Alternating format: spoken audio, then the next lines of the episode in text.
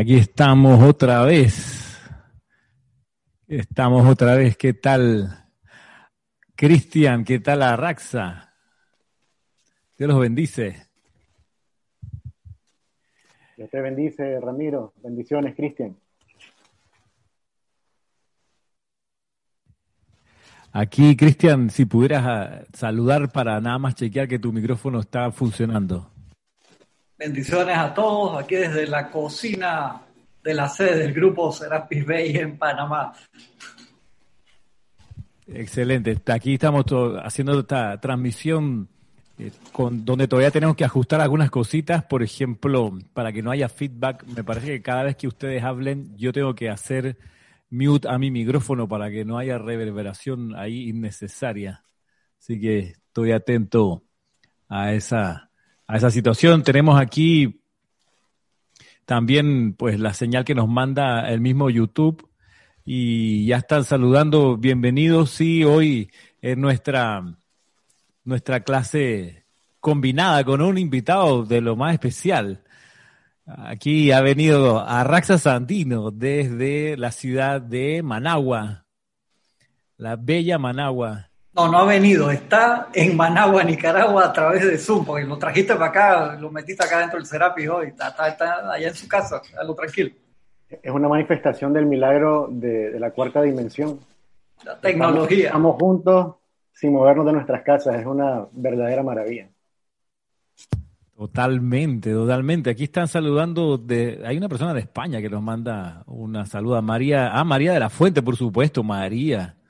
María de la Fuente, gran, para mí, gran descubrimiento. Descubrimiento porque la descubrí en los talleres de meditación y de invocaciones, adoraciones y decretos de allá de abril, más o menos abril o mayo.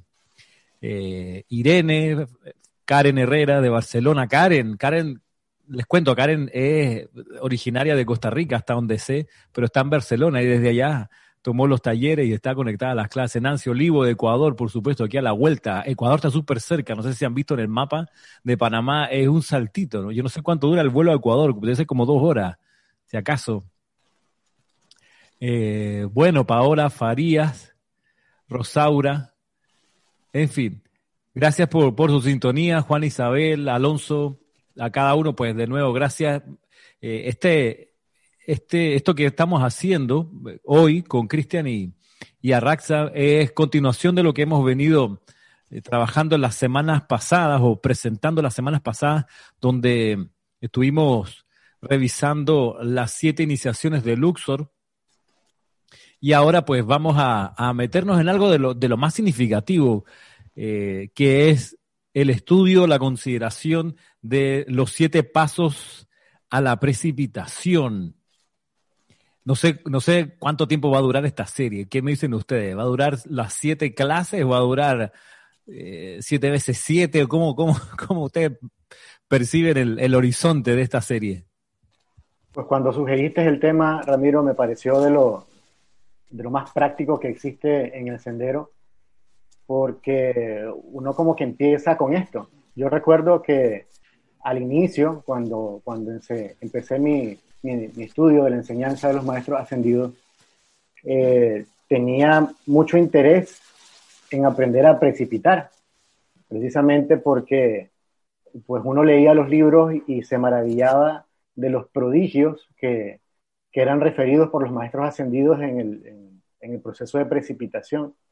Y creo que cuando estábamos coordinando y, y, hablando sobre la clase, hablamos de esto de desmitificar lo que es la precipitación, porque es un tema tan cotidiano que uno hace de una manera a veces inconsciente, que el tema es ahora caer en cuenta de cómo uno puede seguir pasos de forma científica, que son lo que nos plantean los amados Elohim, empezando con el discurso del poderoso Hércules, eh, de forma que sea algo sencillo, práctico, eh, repetible, método científico toda la distancia, y que te acompañaría por el resto de tu vida. En realidad, Ramiro, esto es algo que uno eh, puede aprender en algún momento en el sendero, pero no deja de practicar nunca. Yo tuve oportunidad de recibir este libro del discurso de los, de los poderosos Elohim, los siete poderosos Elohim hablan, quiero que vean el, color de las páginas. Yo, yo, yo tuve la dicha de recibir esto en 1996. Tiene dedicatoria y toda la cosa, es una cosa muy linda. Y, y no he dejado de practicar esto nunca. Es decir, esto, esto me ha acompañado toda, todo el sendero. Y te digo, Ramiro, si uno, uno pudiera, digamos, ir con lupa sacando la enseñanza que está aquí, yo ahora que releí otra vez estas páginas, me quedé maravillado del mensaje, del nivel de detalle, de cómo te lleva de la mano. Es maravilloso. Así que yo creo que esta serie da para muchas temporadas. Así que lo dejo para ustedes a ver qué opinan. No, le des tanta cuerda, Raxa, porque si no Ramiro agarra y quiere dar que cinco clases de cada uno de los pasos. Hace 35 semanas y no le des mucha cuerda al tipo, en serio.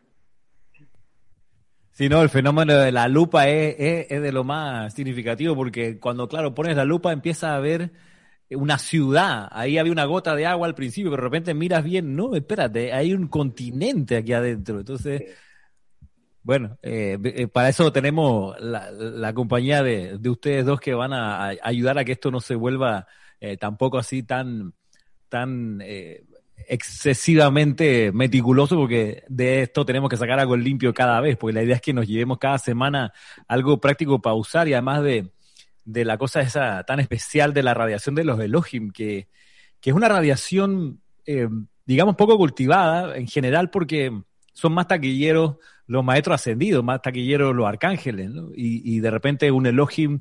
Yo he experimentado con dedicar un par de semanas a la invocación de un Elohim, no voy a decir cuál, eh, en mi aplicación diaria, unipuntual, tú sabes, todo la decreto, respiración rítmica y, el efecto ha sido que el mundo a mi alrededor se ha puesto realmente patas para arriba, en el buen sentido, que ha habido una transformación gigantesca eh, eh, que no me esperaba, por ejemplo. Pero eso, eso lo hizo hace un par de años atrás en un afán como científico, pero sí, la radiación de los Elohim es wow, son creadores cósmicos, así que tú lo invocas y mira que viene una avalancha de luz impresionante. Aquí eh, sigue, nada más tengo la pantalla de, YouTube y gracias por todos los que están mandando sus comentarios, sus saludos por ahí, por YouTube también pueden enviar sus preguntas eh, que las atenderemos en la medida de la, de la posibilidad. Como bien dice Giselle, eh, envíenos todas sus preguntas. No sé si las vamos a poder responder todas, pero no hay, no hay pecado en preguntar y no hay pregunta tonta. Todas son súper importantes. Así que sí, vamos a ver cuánto nos dura esta serie. Por lo menos hoy comenzamos con, con lo primero, ¿no? Que es, que es la, la, mm, enseñanza del poderoso Elohim Hércules. Y, y si me permiten, me, avisan si me estoy extendiendo, ¿ok?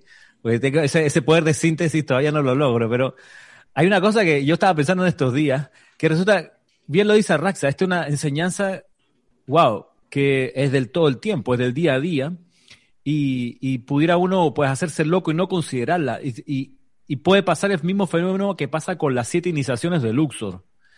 Que los estudiantes leen, sí, reciben la clase, ah, ok, las iniciaciones de Luxor, y continuamos al próximo tema. Espérate, espérate, espérate, espérate. No, es que las iniciaciones de Luxor son la columna vertebral, o sea, es tu plan de estudio. Eh, no es que estoy esperando las iniciaciones de Transilvania, no, no hay. No, pero tiene que haber una enseñanza que diga las, siete iniciaciones de Ceilán. No, no hay. Ramiro, obviamente tiene que haber las iniciaciones de Satkiel en Cuba. Las únicas iniciaciones descritas son las del Templo de la Ascensión en Luxor. ¿Por qué será? Por una razón muy obvia. Concentrémonos en las iniciaciones de Luxor. Lo leo después. No es buena idea léelo ahora, aprendo ahora. Lo digo porque, mira que nosotros la última vez ofrecimos el PDF con, con, esto y tres personas me la han pedido solamente. No, puede ser. Exacto, de casi 700 personas que han visto la serie de las siete iniciaciones, tres, solamente tres me han pedido el PDF. Eh, a mí Yasmin me dijo que ella no lo pidió, que ella no necesitaba eso. Mentira, no la quiero meter en problemas que dije que acaba de reportar sintonía, era para molestarla.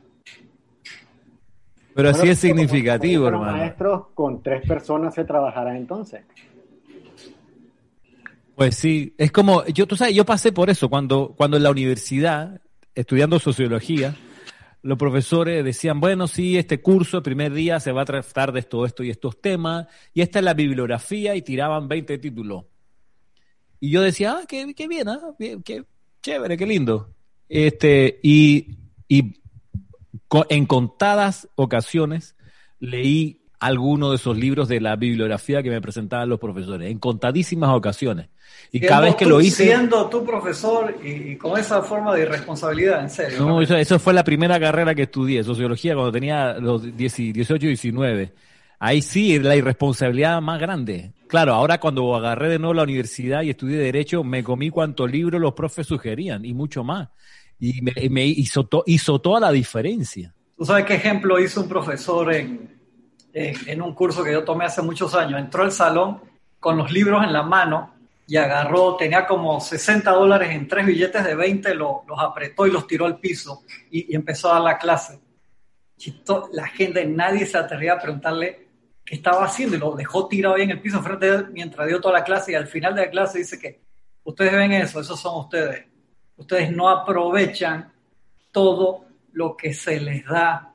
Agarran una parte de lo que se les da y dejan esto tirado en el piso, sea enseñanza, sea dinero, no recogen todo lo que se le está dando. Eso me, quedó siempre como muy, muy, muy marcado porque fue muy, muy gráfico y me, encantó que él, lo puso en términos monetarios, por así decirlo, ¿no? Acá es en términos de, de vida, de, de, la presencia, pero es así de drástico. Entonces, nos mal acostumbramos a eso, a Raxa y Ramiro, a, la parte de que como hay tanta comida, hablando metafísicamente sobre la enseñanza de los maestros ascendidos, tanto se nos ha dado que entonces queremos, nos aglotonamos, ¿no? Y pasamos, nos empachamos, queremos pasar de una cosa a la otra, de una cosa a la otra, de una cosa a la otra, sin realmente haber aprovechado y digerido lo que se nos da. Entonces creo que un ritmo como el que se ha tomado en las últimas clases para que uno las pueda digerir bien es sumamente importante y, y aprovechar la oportunidad si lo tienen a bien. Yo creo, Cristian y Ramiro, que también hay algo de misericordia en la enseñanza cuando el Mahacho Hante dice que lo descargado eh, en esta enseñanza es para generaciones aún por nacer, porque también corremos el riesgo de pensar de que las 10.000, 13.000 páginas que pueden haber descargadas hay que comérselas todas en un solo día. Todas para que uno asimile, las encarne, las exteriorice y las realice. Y honestamente te digo, es demasiado. Es decir, un solo libro de estos, por ejemplo, el que estamos iniciando hoy, es suficiente para lograr la ascensión si uno lo pone en práctica concienzudamente.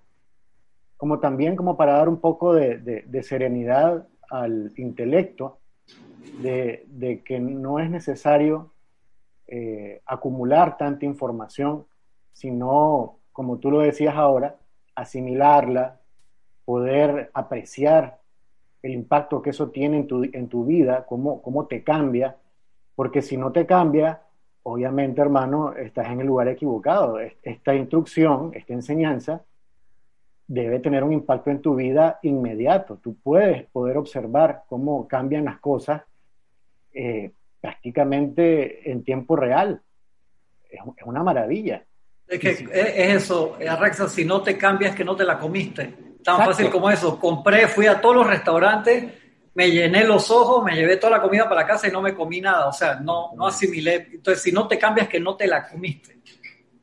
Así es. No la pusiste en práctica, no pudiste apreciar su efecto y es un cuento más. Es otro librito lindo que estás leyendo pero que en realidad es como una novela. O sea, está en tu colección de cosas que has leído, pero no ha representado para ti un cambio en tu vida, que aparte de eso es lo más importante de, la metafísica o de la enseñanza de los maestros ascendidos, la enseñanza del yo soy, que tiene que ver con que tú en realidad encarnes la enseñanza y sea ejemplo de esa enseñanza.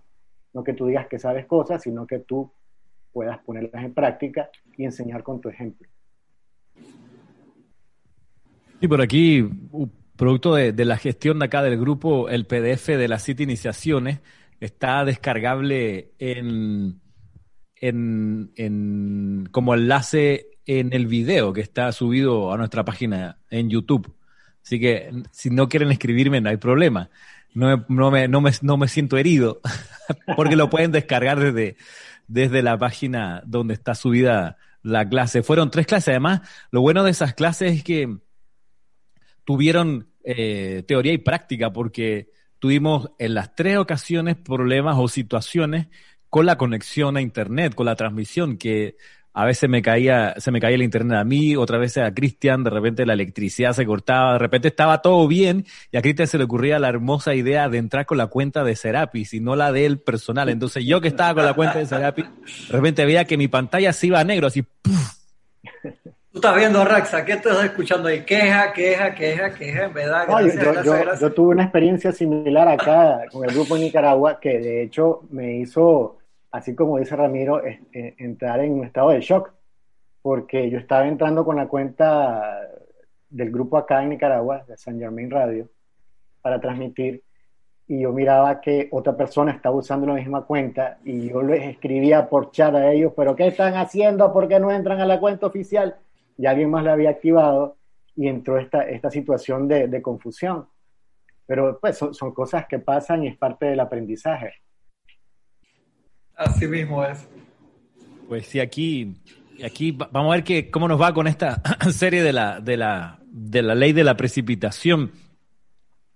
Por lo pronto, creo, como bien, bien han dicho ustedes, que este, este es uno de los, de los, de los capítulos de la enseñanza, de esas 13.000 páginas que son, son imprescindibles porque, porque, nos, porque precipitamos todo el tiempo. Ese, ese quizá lo más lo más obvio, no paramos de precipitar, todo el tiempo estamos precipitando, todo lo, todo lo que tenemos enfrente es producto de nuestra precipitación. Y, y voy, a, voy, a, voy a soltarles a ustedes una, una primera definición de precipitación que la da el maestro Sendido el Moria. Dice, precipitar es traer adelante. Traer adelante. Vamos, vamos, vamos a ver si, si esa, esa, idea se nos va a, repetir y cómo durante, durante esta serie, esto de traer adelante como, como definición de precipitación. No está de más decir que vamos a usar el libro Siete Pasos a la Precipitación. Los siete poderosos de Elohim hablan sobre los siete pasos a la precipitación. Vamos a estar usando ese libro. Y de, base, de columna vertebral, para el que aquel que lo tenga, pues lo pueda estar revisando. Igual vamos a proyectar también en su momento un, una selección del discurso de Elohim Mércules hoy, para ir, pues, sobre ese discurso construyendo la clase y, dando a entender en nuestras palabras aquello que ahí aparece y, y por lo pronto eso, yo creo que este, este tema genera, genera mucho, mucho movimiento. Aquí estoy tratando de dilucidar lo que nos envían por el chat de YouTube. Eh, preguntaba Michael Rojas, ¿sobra alimento pero falta hambre? Eh, digamos que sí, y esa, esa falta de hambre, no sé cómo lo ven ustedes, va por el lado de la distracción. Estamos tan distraídos, la humanidad está tan distraída en un montón de estímulos externos que no le pone atención a la enseñanza. Así, es como la, la, las protestas en Estados Unidos por el maltrato a, a los afroamericanos. Y eso siempre ha existido, desde que se logró la, la y antes de, que se lograra la, liberación de los esclavos, siempre ha habido maltrato contra el, el, hombre negro por parte del hombre blanco. Siempre ha habido. ¿Y por qué ahora la gente está indignada? Porque llevamos meses en que se ha reducido a casi su mínima expresión todas las distracciones. Ya no hay Ah, están reactivándose, por supuesto, pero pasaron varios meses donde no hubo fútbol americano, no hubo serie mundial de béisbol, no hubo eh, un montón de espectáculos externos, carreras de caballo, carreras de carro, de moto, todas las distracciones, viajes en velero, no hubo nada de eso. Entonces, de repente, se pudo poner atención en aquello que siempre ha estado ocurriendo. Entonces, con la enseñanza pasa algo similar. Mira, Michael, que a nosotros nos ocurre en la Feria del Libro, somos un stand de 300 stands y ahí desfilan miles de personas frente al stand en esos siete días o seis días que dura la feria. Miles de personas, literalmente. y se pararán a conversar con nosotros, a preguntar por los libros, por interés o por curiosidad, un 0,00% ahí, ya al final no sé cuánto pudiera ser Cristian, pero tirando números, pararán ahí en realidad unas 300 personas, 400, así como mucho. De las, creo que cuántos pasan al día, eh, 20 mil, 30 mil, no me acuerdo, ellos siempre te dan cuánta gente pasa al día ahí en la, en la feria del libro. Es Así porque hay otras que, perdón, que también suben al estar menos abrumado por las distracciones, suben los niveles de sensibilidad, porque entonces no estás adormecido por todas las, todas las distracciones. Al subir los niveles de sensibilidad, te concentras en cosas que no te concentrabas antes, y por eso es que el nivel de sensibilidad a nivel mundial ha subido y nos damos cuenta de otras cosas que a lo mejor antes no le poníamos atención. Todo tiene que ver también con el poder de precipitación. Yo tengo otro punto de vista sobre el tema de la, de la falta de hambre. Es, relacionado con el hábito. Hemos estado habituados a tener un menú que es más o menos el menú de McDonald's. Unas Comida rápida. Papas fritas, hamburguesa, Coca-Cola, y de repente aparece en nuestra mesa una serie de cosas que uno pues se pregunta, ¿y qué es eso? Humus. De repente tienes ahí, este, digamos, tortas de soya. Eh, ¿Me entienden? Frutas, otro tipo de selecciones y tú dices, ¿y eso qué será? Porque has estado muy acostumbrado a la comida rápida. Acá una, una que Kira nos mandó un mensaje acá, dice, hay quienes han llegado a la sede gracias a la Feria del Libro. Bendiciones a todos, lo mandó acá por el, por el WhatsApp. Bendiciones, que, a pesar de, de toda la cantidad de opciones que pueda haber en una feria del libro y los miles de personas que van, hay gente que, encuentra el camino. Perdón, Arrax. Sí, no, gracias, Cristian. Entonces es un tema de, ir poco a poco eh, reeducando nuestros hábitos y, y encontrar lo que, lo que te funciona mejor. Yo creo que es así, tampoco se puede forzar que digamos el, cambiar de, menú.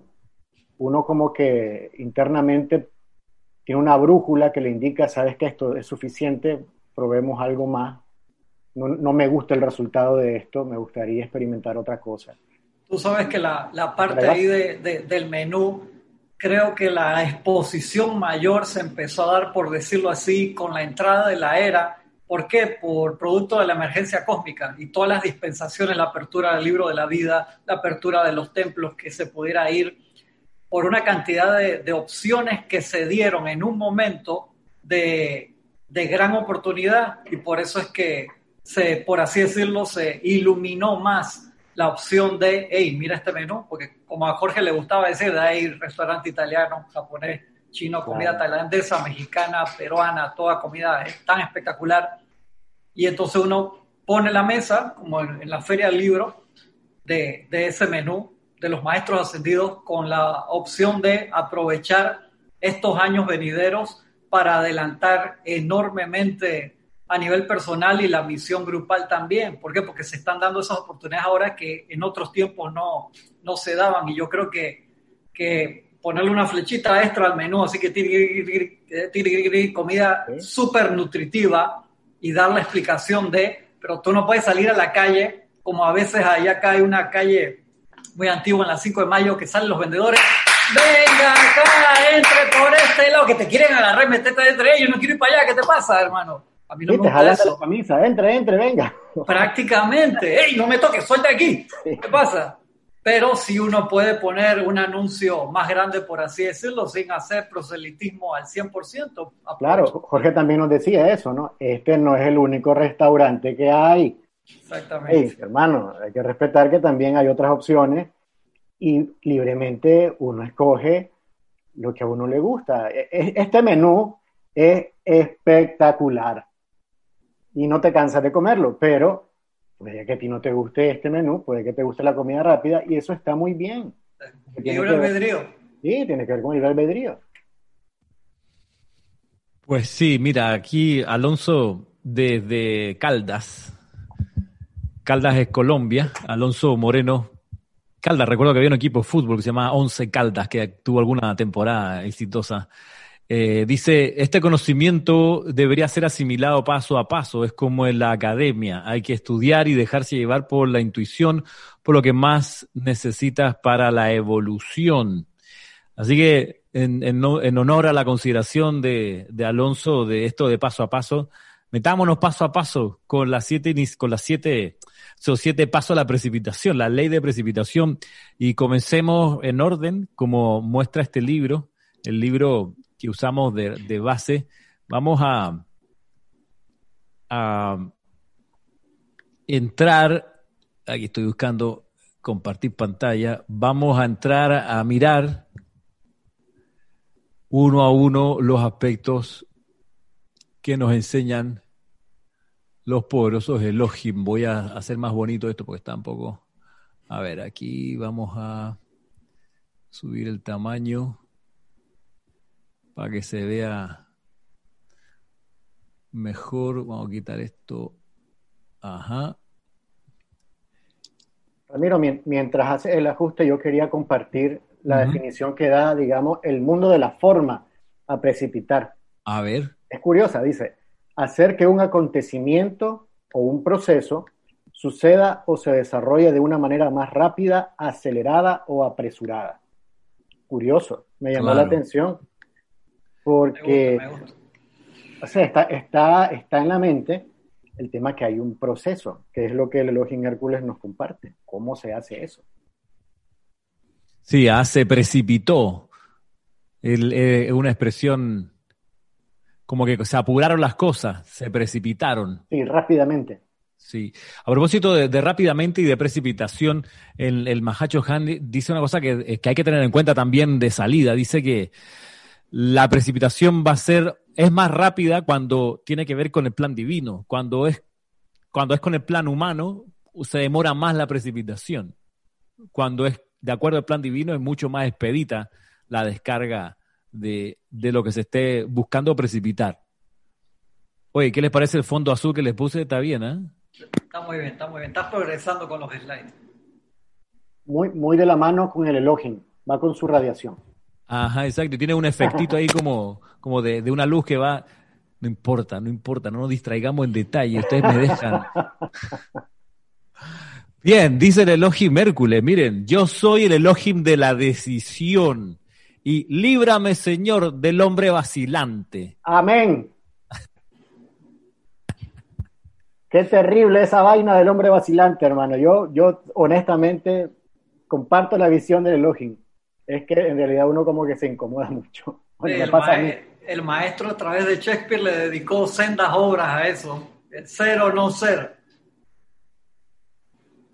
Sí, ¿no? La mayoría de los accidentes, o muchos accidentes en la calle tienen que ver con vacilar, con, con, con me tiro o no me tiro, y entonces, ¡pam! Ya, el otro se, también, el otro iba a seguir y en la vacilación hubo, hubo el problema de la coordinación en el, en el tránsito. Enrique VI me parece que padecía de esas cosas. Uh, sí. No, ese no quería, él quería ir a cuidar las ovejas de nuevo. Ay, siendo rey. Claro. Líbrame del hombre vacilante. más, más adelante lo va a decir, del hombre y de la mujer. O sea, no, no vengan con cosas de género aquí, es todo el mundo. Eh, líbrame del hombre vacilante. Tú sabes, como que no se me acerque. O sea, no me traigan a gente que esté eh, como huevo tibio, que sí, que no, que no me atrevo, que sí me atrevo. O sea, él está llamando, obviamente, al arrojo. Pero ahora vamos a ver que el arrojo, el, el, el, lanzar sea, no es, eh, no es desordenado. El arrojo, el, impulso a hacer algo, necesita un orden. Por eso, por eso va, a decir esto de que es necesario tener un plan. ¿Qué es lo que tú quieres? Y esa, expresión, ¿qué es lo que tú quieres? Yo creo que también atraviesa toda la enseñanza acerca de las siete, los siete pasos de la precipitación. ¿Sabes qué, Ramiro? Yo creo que está vinculado con la claridad en la persona de que en realidad quiere algo y está dispuesto a hacer lo que sea por ese algo y no se va a distraer por ningún tipo de excusa que lo aleje de su objetivo. Ahí tenés a alguien que tiene decisión, que tomó una decisión y que lo va a hacer. el hombre vacilante, cualquier excusa, no es que está lloviendo, no es que hay mucho sol, es que hay mucho calor, es que es mucho frío, es que es de noche, es que es muy tarde, es que es muy temprano, encuentra cualquier excusa para abandonar el esfuerzo. Y en realidad, pues ahí no va a haber nunca ningún logro que valga la pena. Lo que va a haber es mediocridad. Y, hay que tener, digamos, en este tema, eh, podría decir una, una, frase así medio altisonante, pero hay que tener los huevos para tomar una decisión y decir, quiero o no quiero esto. En realidad, me interesa. ¿Cómo, llegas ahí? Que esa es la pregunta. El, ¿Cómo llegas a qué es lo que yo quiero? A la pregunta primigenia, que eso lo, lo preguntan mucho, no sé si lo han puesto ahora, pero porque el, eso es bíblico, o sea, dame a, lo, los fríos, dame a los calientes, pero los tibios los expulsaré.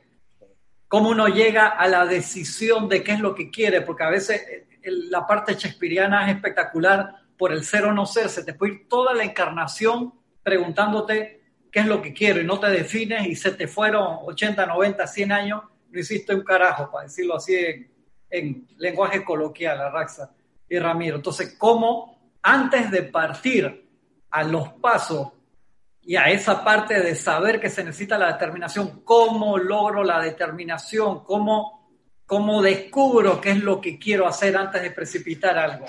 Ese, es el, detalle ahí vital. ¿Cómo llego a ese primer punto? Ya cuando me decidí, le meto alma, vida y corazón, ya le meto los siete pasos a la precipitación y lo logro. Pues los maestros te piden siempre determinación, determinación, determinación. Eso es vital. Lo estaba leyendo anoche también en Instrucción de un Maestro Sentido. ¿Cómo llego a esa parte? A saber qué es lo que quiero, a saber si vale la pena lo que quiero eh, precipitar a pesar de que estoy precipitando las 24 horas del día, te guste o no te guste. Yo, pienso que tiene que ver con, un tema de agotamiento, de cansancio. Llega un punto en que hay un hastío por, digamos, el, experimentar limitaciones y dices, no, no, pues, debería existir otra cosa. Puede ser que existan otras alternativas pero es un, es un paso de iluminación, Cristian, porque eh, honestamente la inmensa mayoría de los seres humanos estamos inconscientes acerca de, de, estas posibilidades, de que existe un sendero de precipitación que te permitiría cambiar tu vida en días, sino horas. Es decir, una vez que tú tomas una, decisión iluminada de cómo salir de la situación que te, que te mantiene en limitación. Te cansaste de la tontería de los sentidos. Sí, estás cansado, ya, ya, ya no quieres más eso. Buscas otra cosa. En, el lenguaje del Elohim, Hércules sería que, te, que no se cansó del medio pan, de la media salud, de la media prosperidad, de la media buen humor, o sea, de la media todo, como que tendríamos que cansarnos, pero mira que hay gente que puede decir, ah, para responderle a Cristian, eh, voy a ir al psicólogo para que me diga. O si es, si la persona tiene algún viso de, búsqueda espiritual, voy a, voy a, para que me diga, voy a tirarme la carta astral. Voy a, voy a tirar la, no sé, no me acuerdo si eran palitos o eran qué, del son, los, palitos. Los palitos, es que me dicen los números. Eh, o le pregunto a mi papá. O sea, porque igual ah, me hago una regresión, la clásica. Eh, o sea, ¿qué se le puede contestar a alguien así?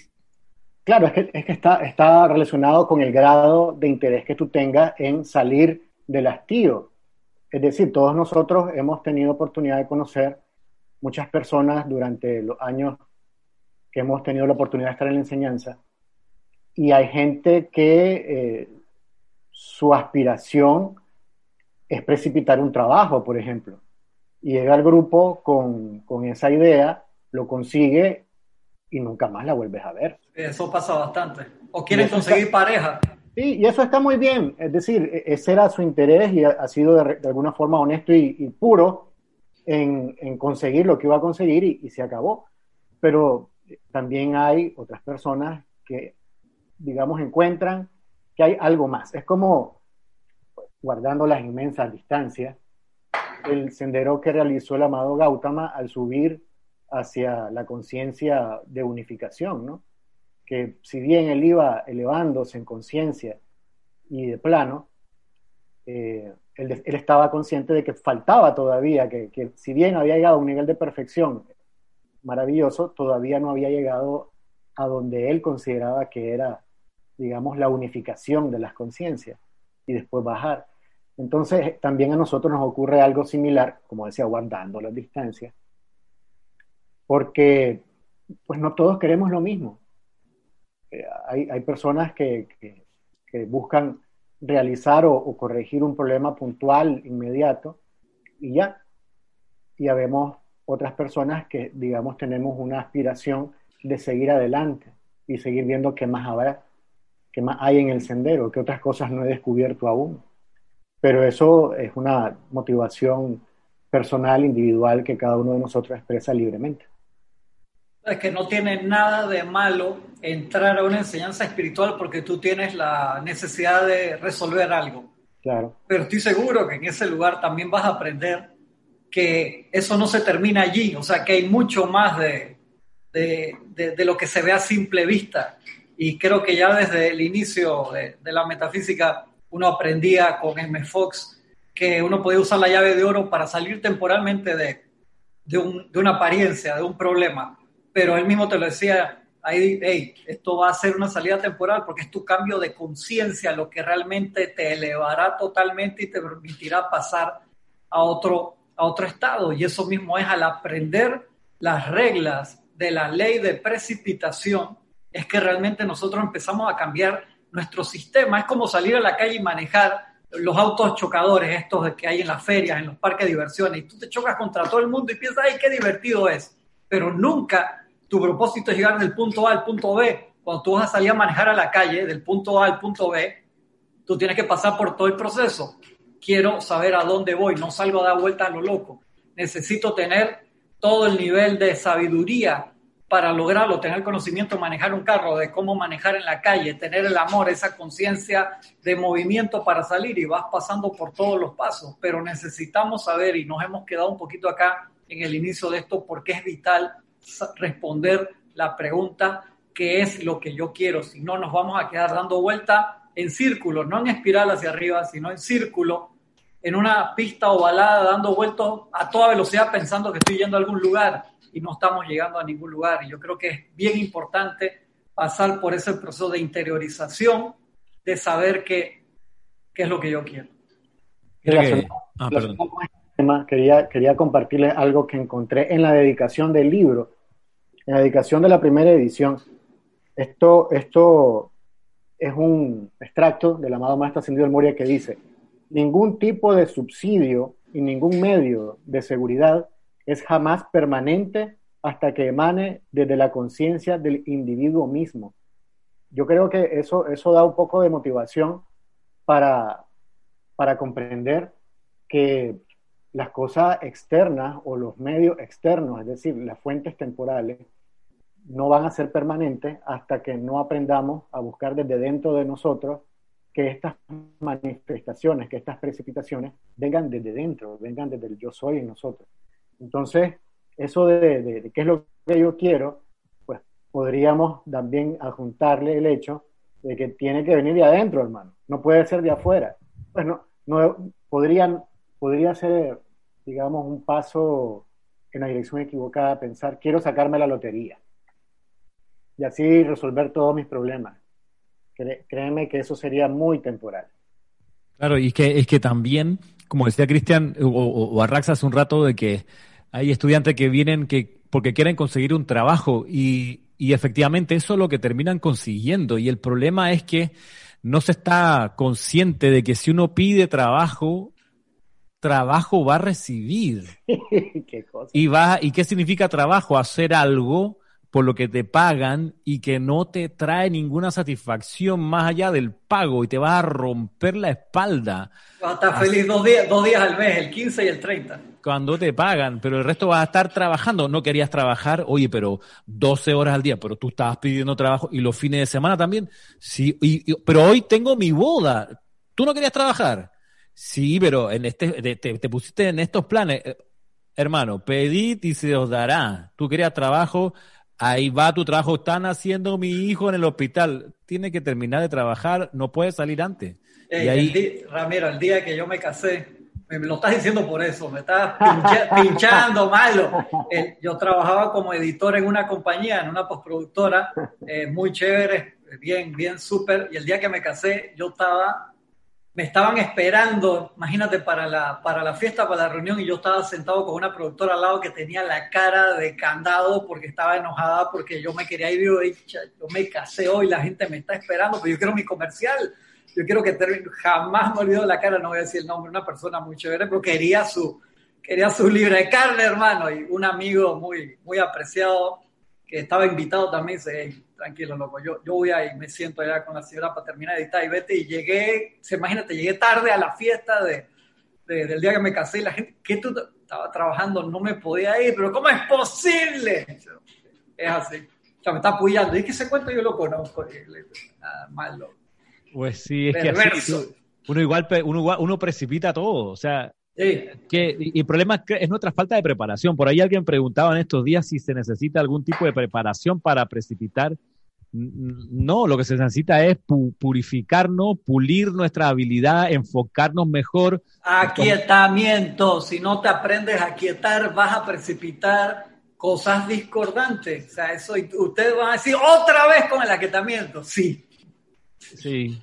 Oye, a propósito de aquietamiento, antes de tirar ahora el comercial que pensaba tirar, les pido que me, me recuerden, cuando vayamos a terminar hoy la sesión, mm, me recuerden avisos de próximas actividades para poder, porque hay varias cosas que vienen en, el futuro cercano. Entonces, para no hacer ahora el, aviso del taller de meditación, que es el 18 de octubre. Dale, antes de, las, 2 de, la, antes, de, las 2 de la tarde te, aviso para que te explayes, tranquilo. ok. Oye, volvamos a, la enseñanza de Elogi Mércules. Vamos a ver qué nos dice aquí, volviendo a compartir pantalla. Creo que ya está bonito.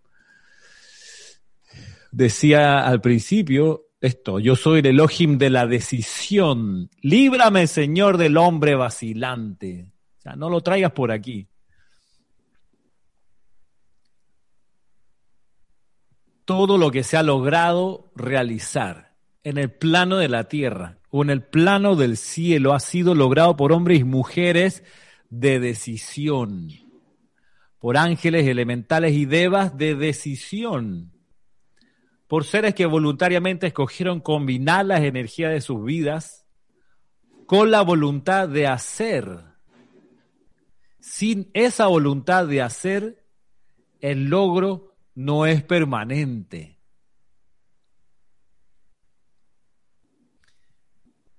¿Qué les parece estas afirmaciones del elogio Mércules? Una pregunta, si, si uno está con, la hemoglobina baja, se puede invocar al Elohim ahí para que te ayude a ser una persona más decidida. Claro, ¿por qué no? Exactamente. Sí, te puede, te puede dar una transfusión de, de energía, ¿no? Necesitas un poquito de entusiasmo, ten entusiasmo. ¿Sí? Eso puede conectar con la radiación de un ser de luz perfectamente. Perfectamente. Yo creo, Ramiro, que este es un dato iniciático. Te está dando la clave de lo que uno requiere y necesita para hacer manifestaciones o lo que nos dice al final, ¿no? Un logro permanente. Decisión. Decisión. El, tema es que. La clave ahí es que permanente. ¿Cuántas veces nos ha pasado, a mí me ha pasado, perdón por hablar generalizando, en el proceso de practicar el proceso de precipitación, llegar a logros no permanentes. Entonces haces el autoexamen y ver, espérate, ¿qué fue lo que pasó? ¿Por qué esto no fue permanente? ¿Qué fue lo que faltó para que se manifestara y permaneciera esa precipitación? Exacto.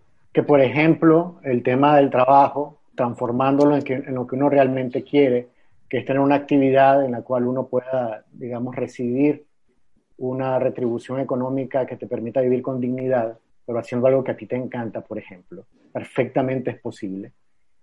Eso, si tú lo haces siguiendo los pasos de la precipitación, se vuelve permanente. y no tienes que estarte, digamos, alterando o, padeciendo de estrés porque no sabes cómo vas a llegar a final de mes.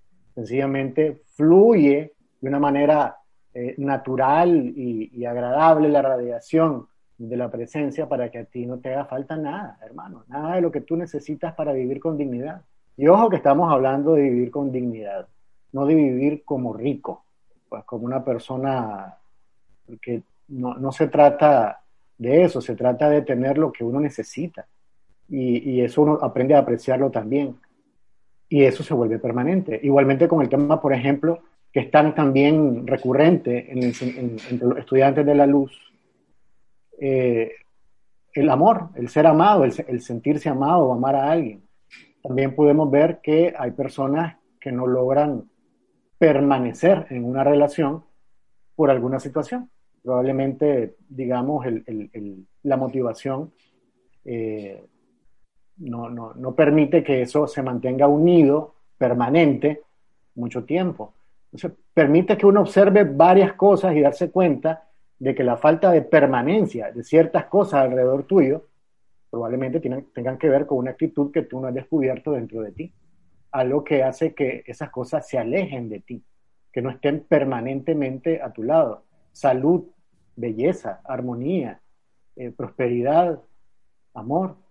Todas esas cosas son logros permanentes que puedes manifestar a tu alrededor o no. Tiene que ver con qué decisión tú has tomado. Y mira, ahí yo creo que hay una clave aquí entre líneas, es que la decisión que dice el Elohim que se requiere, esa decisión ha de ser sostenida. O sea, eh, no ya yo tomé la decisión tres semanas atrás cuando comencé este proceso de precipitación de algo que quiero. No, no, no, es que esa, esa decisión, ese entusiasmo, y ahora vamos a ver la definición de la palabra entusiasmo, ese entusiasmo es algo que debe atravesar todo el proceso, todos los siete pasos de la precipitación tiene que estar presente esa, esa voluntad de hacer. Eso es igual que las iniciaciones, que uno dice, si ya pasé una iniciación, ya me olvido de la anterior, no, eso es como el master juggler, el malabarista, o sea, tienes una, sosténla, dos, sosténla, tres, cuatro, cinco, todas tienen que ir ahí, igual los siete pasos a la precipitación. Así mismo, ese, y eso está, está, está presente en el discurso un poco en clave, pero es, es, crucial reconocerlo. Y, y, mira que, que, que esa decisión no se convierta en terquedad porque, y en obstinación ciega. Lo digo porque a mí me pasó, eh, y me imagino que a algunos de, de los que están escuchando o viendo esta clase les ha pasado, y si no les ha pasado, probablemente les va a pasar, y es que con el uso de los poderes purificadores del fuego sagrado, sabemos que poderes purificadores del fuego sagrado lo tienen todas las cualidades del fuego sagrado, pero en especial la llama violeta transmutadora, la llama de la pureza, la llama de la resurrección, son agentes purificadores. La llama cristal son agentes purificadores y transmutadores. Entonces, puede ocurrir, y, y, ahí hay que estar como pendiente, puede ocurrir que uno tiene una idea cuando entra a las clases de un negocio, de un viaje, de unos estudios, y dice, ah, los siete pasos a la precipitación, yo quiero precipitar eso, al fin. Bien, pero debido al uso de los poderes purificadores, debido a la invocación de la presencia yo soy, es normal, es natural que esas ideas que uno traía se transmuten, se mejoren o de repente hasta desaparezcan del interés. Entonces, y, y, de repente a los dos años o al año la persona dice, ay, mira, y yo que quería llenar el espacio en blanco qué sé yo, mudarme de casa, conseguir unos estudios, irme y abrir una empresa, de repente, ay, ya, ya no tengo ganas de hacer eso. ¿Será que debo retomarlo porque perdí la motivación y el entusiasmo y la decisión original? Mira, quizá no es que lo perdiste, es que se transmutó en algo mejor. Eso es buenísimo, eso es buenísimo, porque uno puede decir que, ¿sabe qué? Voy a aprenderme los siete pasos a la precipitación porque quiero precipitar un Bugatti Veyron de 1.5 millones de dólares porque yo necesito ese carro en verdad tú necesitas un Bugatti Veyron que, hace, que acelera de 0 a 100 en 2.1 segundos y llega hasta los 420 kilómetros por hora para quedar sembrado aquí en el primer poste que, que agarre. De verdad que lo necesitas. Claro, e, es el tema de la motivación. E, es, una, es un tema central en el, en el tema de la precipitación, porque tú estás pidiendo eso, ¿para qué lo vas a usar? ¿Para qué lo quieres? Porque siguiendo la línea de Ramiro, yo podría alegremente pensar que voy a transmutar a mi esposa en una modelo mucho más bonita. Porque, pues, Ay, papá, ojalá, que tu esposa no tenga esta clase que va, hermano, vas a tener que ir a comida rápida, vas a tener que ir a buscar hoy. Yo espero que sí esté viéndolo. Porque, porque ese es el punto, Cristian. ¿Te das cuenta? Tampoco es que, bueno, yo tomo la decisión ahora, pero eh, probablemente más adelante eso se transmute en algo mejor y entonces la cambie. Hermano, tampoco es así la cuestión. O sea, uno tiene que ser honesto. ¿Por qué me quiero casar con alguien? ¿Qué es lo que estoy viendo en ella? Y, no es que al, primer ojito coqueto que, que, vea, ya, pues, ya transmuté en algo mejor. No, eso no es así tampoco. Es decir, uno, uno debe ser honesto y, pensar, eh, digamos claramente, ¿por, ¿por qué yo quiero esto? ¿Para qué quiero el Bugatti Veyron? ¿Para qué? Yo lo necesito. Hay, hay algo constructivo que sirva a la humanidad que yo tenga un Bugatti Veyron? Tal vez sí. ¿Te acuerdas, claro, que, no. Que, Jorge explicaba eso, decía que si tú eres Steve Jobs, hermano, y tú tienes el récord de viaje en avión privado, ¿por qué? Porque el tipo tenía dos de, de las empresas más importantes, Apple Computer y Pixar, y tenía que ir, trabajaba en las dos y tenía que ir de una a la otra eso, ese recorrido no lo podías hacer diariamente en bicicleta porque soy ecológico. O no, ¿sabes qué? Si tenía que hacer esos viajes de esa manera, increíble, por bastante tiempo. Entonces, si tú necesitas una limusina porque acabas de venir de un viaje en avión transatlántico desde Australia, 16 horas metido ahí, y tienes una reunión súper importante, no me metas al tipo en un Diablo Rojo, que es un transporte público aquí en Panamá, que no es muy, es muy pintoresco, pero no es muy cómodo que digamos como tú eres ecológico, digo, no, voy a, ¿sabes qué? Tengo 16 horas de vuelo, tengo una reunión donde 500 eh, mil personas dependen de la decisión que voy a tomar, pero yo me voy a ir en el transporte público parado, sudado tres horas para llegar a la reunión deshidratado. Tienes que ser sensato. Entonces, hermano, tú sí necesitas una limusina para irte lo más tranquilo, relax y cómodo posible para ir con la mente despejada para entrar a la reunión. O, un privado, no, no, hay este ningún problema. Claro, es que ahí está la cuestión. Una, una, uno, uno, lo dice el maestro sentido Jesús, no es lo mismo lo que uno necesita que lo que uno requiere. Dice, ustedes no pidan lo que necesitan, ustedes pidan lo que requieren. Y si lo que requiero es llegar a tiempo, descansado a una reunión y me la paso como Steve Jobs viajando, en realidad lo que requiero es un avión privado, hermano. Que ya, y listo. Y ahí, ahí resuelvo y, de, y, y, y en eso me, Estoy haciendo el mismo proceso ascensional que hizo Ramiro acá para descansar un poquito y me estoy parando acá. Sí, sí, no, estaba a propósito de cambiar a mitad de camino, cambié, este es mi tercer asiento que estoy probando porque, eh, pues sí, no lo mismo lo que uno requiere de que lo que uno necesita. Entonces, lo que, lo que piden los maestros es que uno se enfoque en encontrar aquello que uno requiere. ¿Y qué, quién sabe eso? Bueno, tu santo ser crístico sabe lo que uno requiere. A lo mejor uno no requiere ese negocio que estaba pensando que es lo máximo. Uno a lo mejor no requiere eh, tal o cual pareja o mudarse de lugar. No, uno requiere a lo mejor otras cosas. Es ahí donde viene la necesidad de la introspección y buscar el plan divino. No te lo va a decir un psicólogo, no te lo va a decir un psiquiatra, no te lo va a decir el, tarot o la carta astral.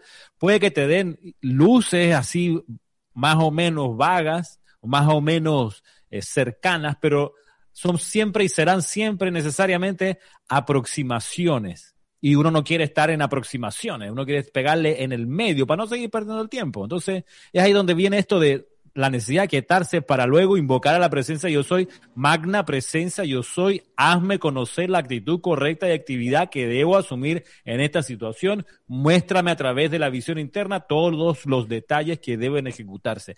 Esa es la voluntad de decisión de que pide el Elohim, de que uno se alinee con la voluntad divina, que deje de impulsar tanto el plan humano que uno tiene, en pos del plan divino que uno también tiene. Lo que pasa es que hay que buscarlo adentro y solo adentro. Y mira que, hay, hay, seis, hay siete sentidos. Y el que nos va a develar el plan divino es la intuición, que es el séptimo sentido.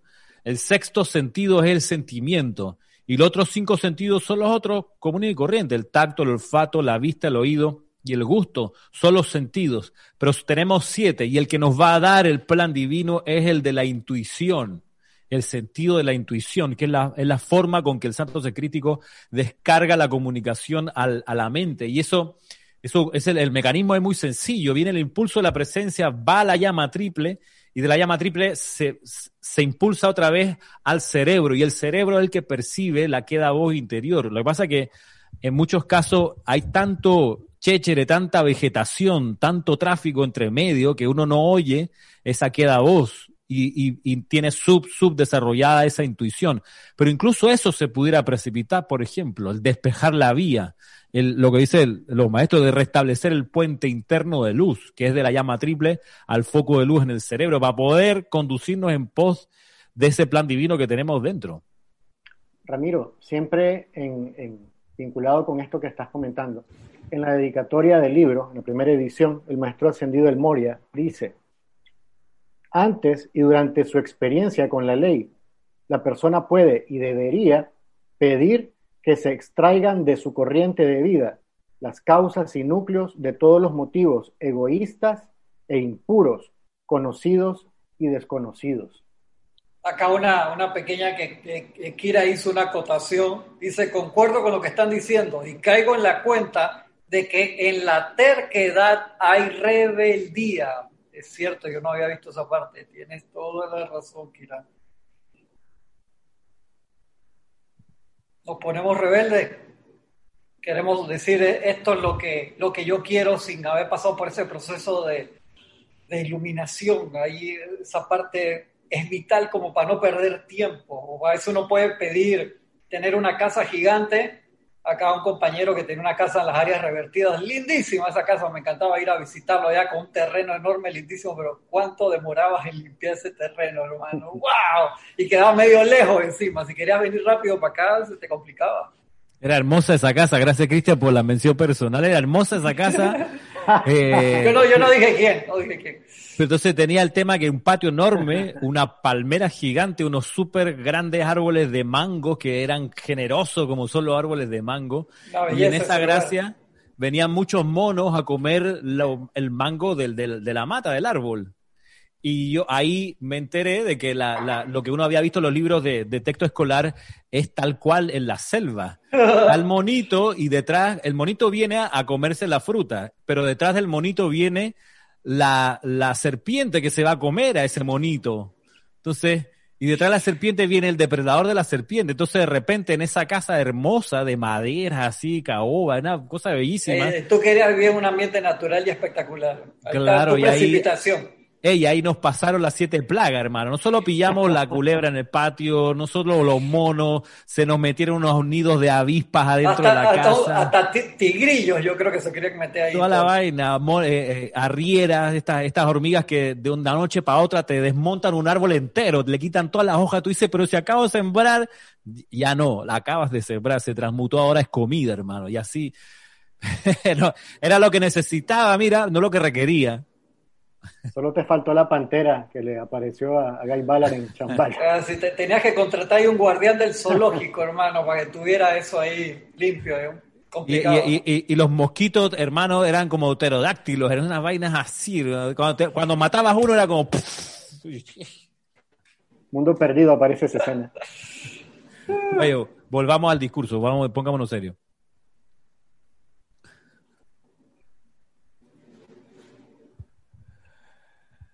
Sin la voluntad de hacer, el logro no es permanente. Dice el Elohim Hércules, antes de toda acción, antes de toda manifestación, dentro de la conciencia, tiene que estar la voluntad de hacer. En este plano universal es mi privilegio y honor el encarnar el fuego, entusiasmo, y la voluntad de hacer aquello que Dios tiene por objeto. Ahí está la cosa. Ahí, ahí está la cláusula Dios... de seguridad. Ajá, explícanos, explícanos. Sí, sí, sí. El, el, Moria lo explica mejor. Miren, miren lo que dice. Aquellos que quieran usar este poder de precipitación para el enriquecimiento e iluminación de la entera raza humana serán indudablemente beneficiados y su suministro de dinero y de toda cosa buena aumentará constantemente a medida que usen el conocimiento que han adquirido. Pero ahí está el, detalle, ¿no? Es para beneficio de la entera raza humana. No se te da este poder para que tú lo uses única y exclusivamente para arreglar tus problemas personales.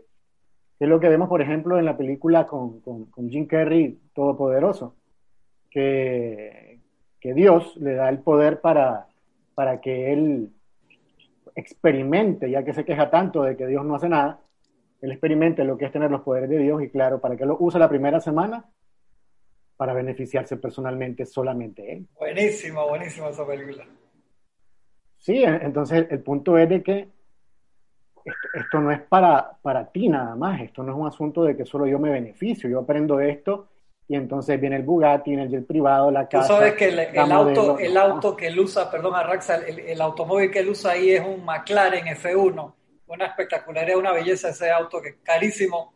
Y ese era de él, él lo utilizó en la película y era de él y él lo vendió. Después dice, ese, ese auto es demasiado rápido que yo hago con, con ese automóvil que es prácticamente un carro de Fórmula 1 callejero y, y, él lo vendió. Exacto, entonces el, el, el punto ahí es en realidad tú quieres ayudar a la humanidad, a ti te interesa eso de, compartir bendiciones.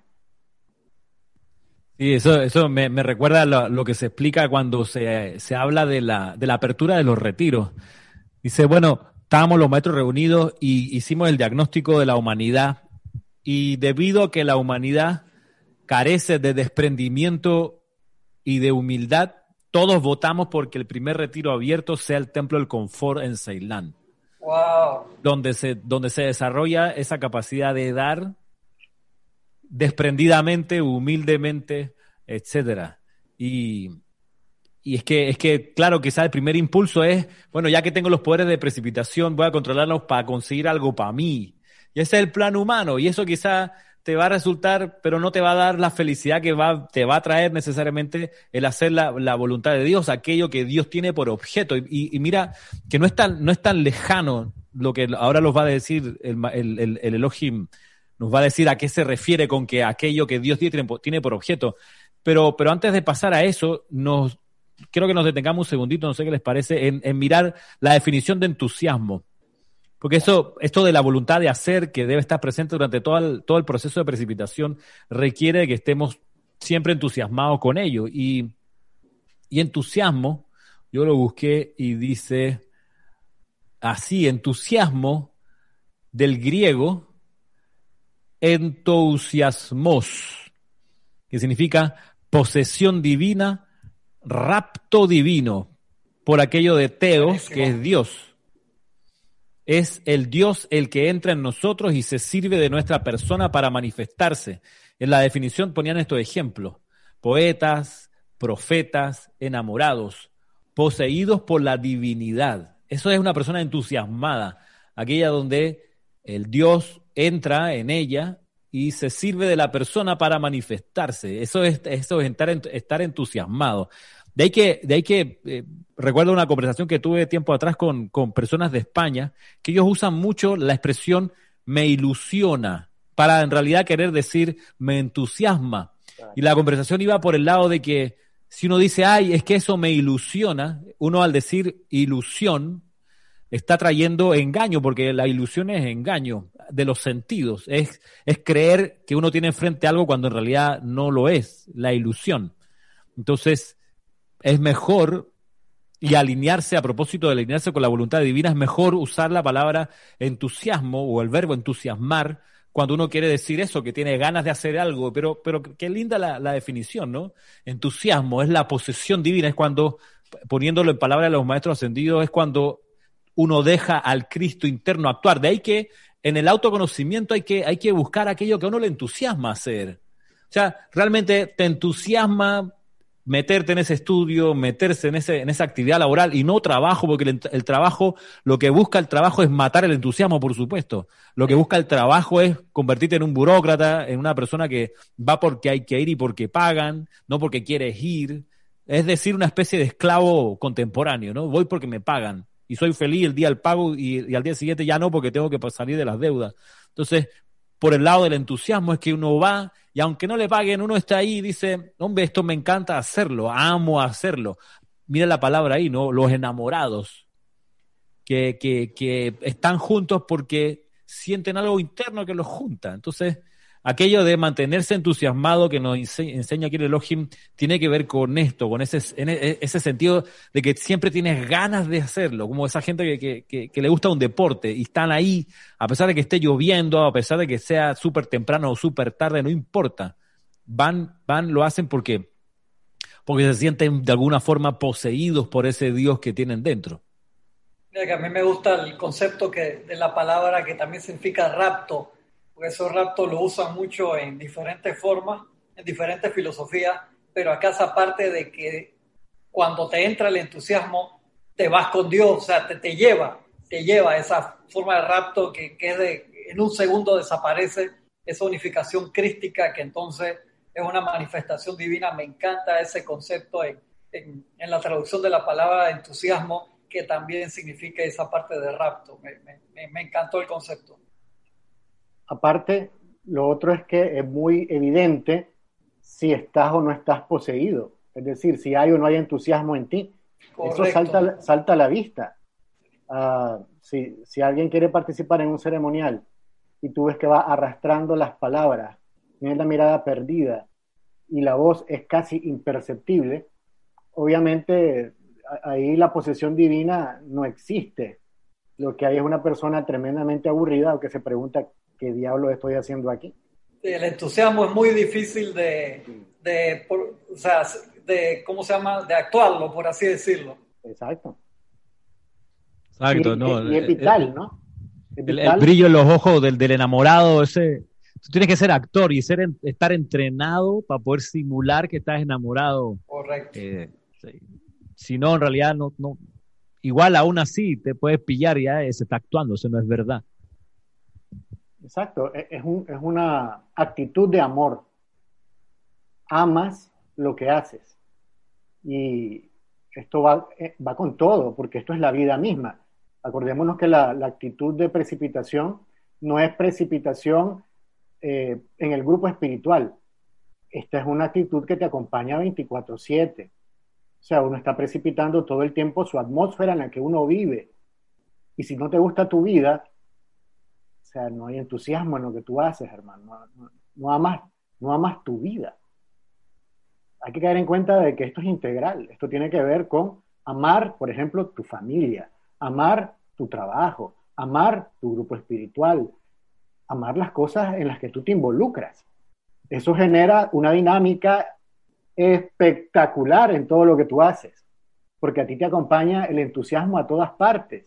Y lo que sea que tú hagas va a tener éxito porque lo amas y la gente se contagia de tu amor.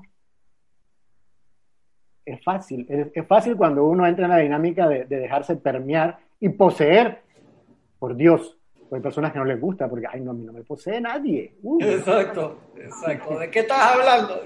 No, no, no, no, no, eso de posesión va de retro. Bueno, experimenten.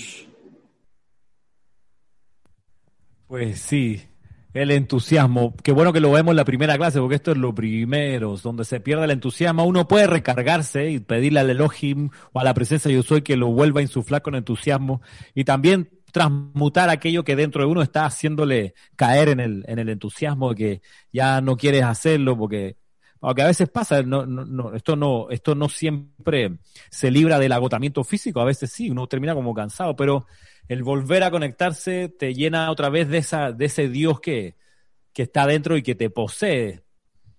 Claro, ahí haces una pausa, Ramiro, eh, meditas, entras en silencio y te vuelves a conectar, porque cuando uno pierde el entusiasmo es que has perdido la conexión con la presencia. Dios se ha alejado de ti, estás en pecado. Ajá, exacto. Y es ahí donde, donde viene lo de arrepiéntete, ¿no? En realidad arrepiéntete es, cambia de actitud, cambia de, visión y retoma el plan divino.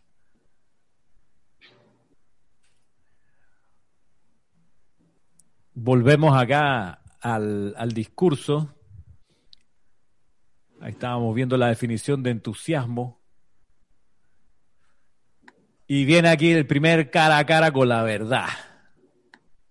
¿Están ustedes contentos con lo que son, con lo que manifiestan hoy día? Ay, ay, ay. ¿Están contentos con medio pan cuando podrían tener uno entero? ¿Están contentos con vivir en medio de limitaciones y en cuerpos que se descomponen? Ay, ay, ay. Y mira que dice, bueno, las preguntas, a ver si, si ahora las la resuelve. Ajá, sepan qué es lo que desean, lo que manifiestan. Ley de precipitación fundamental. Ley 0.1. Sepan que lo que desean, lo manifiestan. Lo que deseas. Es decir, mira lo que hay a tu alrededor. Eso es lo que has manifestado y eso es porque así lo has deseado. Pero tú quieres decir con eso que las cosas que me están pasando, yo las precipité. Yo no, no, no, no, no te acepto eso, Ramiro. No me vas a convencer esa vaina. Es imposible que todas esas cosas que me están pasando, que, que yo las precipité. ¿Qué te pasa? Así mismo es, es un bofetón en la cara, ¿no? Lo deseabas, compadre. Papá. Sí, es, quiere decir que, que, yo deseaba que viniese un tipo en la noche, se subiese al techo de mi casa, intentase entrar rompiendo el techo, no pudiendo romperlo, saltase arriba de mi auto y destruyese el techo y los vidrios de mi auto. ¿Tú, qué, tú me estás diciendo que deseabas eso, hermano? Ay, madre. Claro, son, son, son situaciones extremas, pero al, al escudriñar en el interior, uno termina descubriendo que tiene mucho miedo, por ejemplo. Y, el temor atrae lo temido. Es, un, es un tema de reflexión, de interiorización y discernimiento. El caer en cuenta de estas cosas. Y no es agradable para uno darse cuenta que lo que te rodea es precisamente lo que tú deseas también es una liberación, hay aquí una catarsis, porque en el caso de la persona que está ansiosa de despertar, cae en cuenta también que puede entonces cambiar sus deseos y manifestar algo diferente.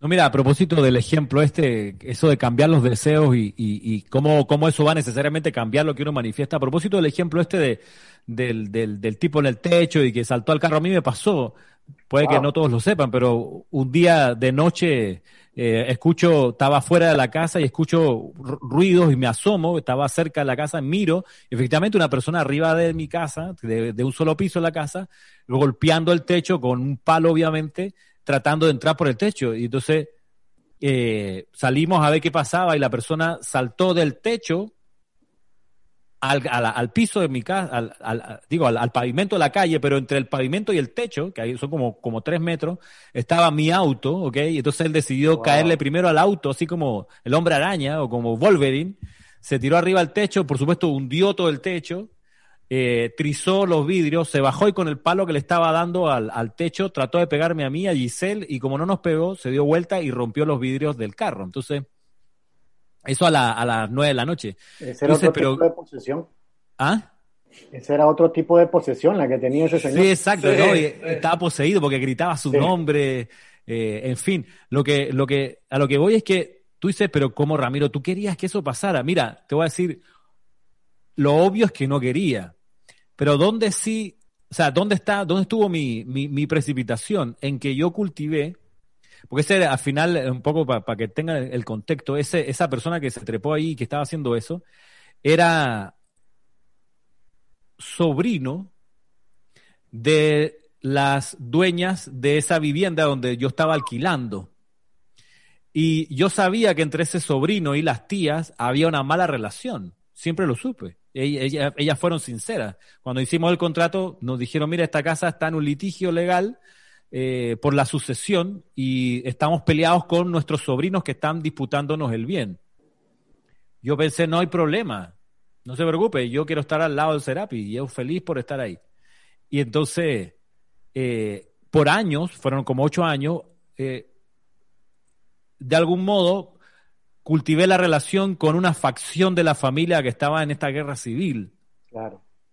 Entonces, lo que no, lo que, claro, uno, uno, uno no se esperaba que las cosas se volviesen violentas a ese nivel pero, pero estuve yo en, el, en, el, en, la combinación y en las variables de esa relación tóxica familiar. Yo era parte de esa relación tóxica sin meterle toxicidad claramente, pero sí, eh, sí estaba ahí, era parte de la ecuación. Entonces era, estaba en el ángulo donde esas familias se peleaban, porque decían los que no estaban recibiendo ninguna parte del, del alquiler, decían, pero ustedes tienen a alguien viviendo allí, en nuestra vivienda. Y la señora le decían, pero esa vivienda no es de ustedes, sí es de nosotros. Y entonces, ¿quién está en el medio? Yo y mi familia. Entonces, lo que se vio exteriorizado era, fue una precipitación, en realidad, de ese núcleo familiar en el que yo tenía, con mi familia, un, un, asiento, y no de espectador, sino de algún modo de, actor de reparto, porque no eran los protagonistas. ¿Ah? Eras el enemigo. Era, era, era, era, claro, un aliado de alguno de los enemigos. Entonces me llegó, como no le, ellos no podían, esos sobrinos no podían ir a la casa de sus tías y destruirle la casa a las tías. No podían hacerlo. Eh, ¿Dónde sí podían? Bueno, con nosotros. Entonces, fue, y fue, lo, lo, chévere de la, de la experiencia que fue justo cuando ya nos habíamos mudado de esa casa precisamente por el conflicto familiar. Habíamos tomado la decisión meses antes de salir de ahí, eso fue un miércoles, el sábado anterior ya nos habíamos ido a vivir al otro lado, nos quedaban dos, tres pertenencias en, los abanicos, cosas que demoraban sacarse. Eh, ya eso es lo último que quedaba y por eso no estábamos ahí viviendo cuando esta persona hizo, hizo lo que hizo. Claro, la policía estaba por ahí, lo agarraron infraganti y terminó pagando todos los, los daños. Eh, pero, pero, pero eso es parte de lo que hay que, como honestamente decir, a ver, me ocurrió una tragedia, es que de alguna forma la deseaba, consciente o inconscientemente. Entonces, ser honesto y decir, eh, quiero seguir experimentando tragedias o no. O sea, incluso, incluso la cosa de los adolescentes, mira, de, que de repente les brota el acné, por ejemplo. Eso, eso tiene mucho de, también de precipitar su angustia, su, su, a veces, como lo he visto pasar, esta persona Ah, su frustración. Yo, yo conozco una persona que no tiene ningún problema familiar. Su vida familiar ha sido hermosa, llena de amor, de comprensión, de apoyo. Pero escucha a su alrededor que las compañeritas viven problemas familiares y dice, no, yo también tengo que tener un problema familiar. Porque todos mis amigos la están pasando mal. Y en mi casa también me, tratan mal. ¿En, qué momento? ¿Cuándo? ¿Dónde? No, no, si me tratan mal. Eh, cuéntame un incidente. Eh, no hay incidente. Nadie te ha tratado mal.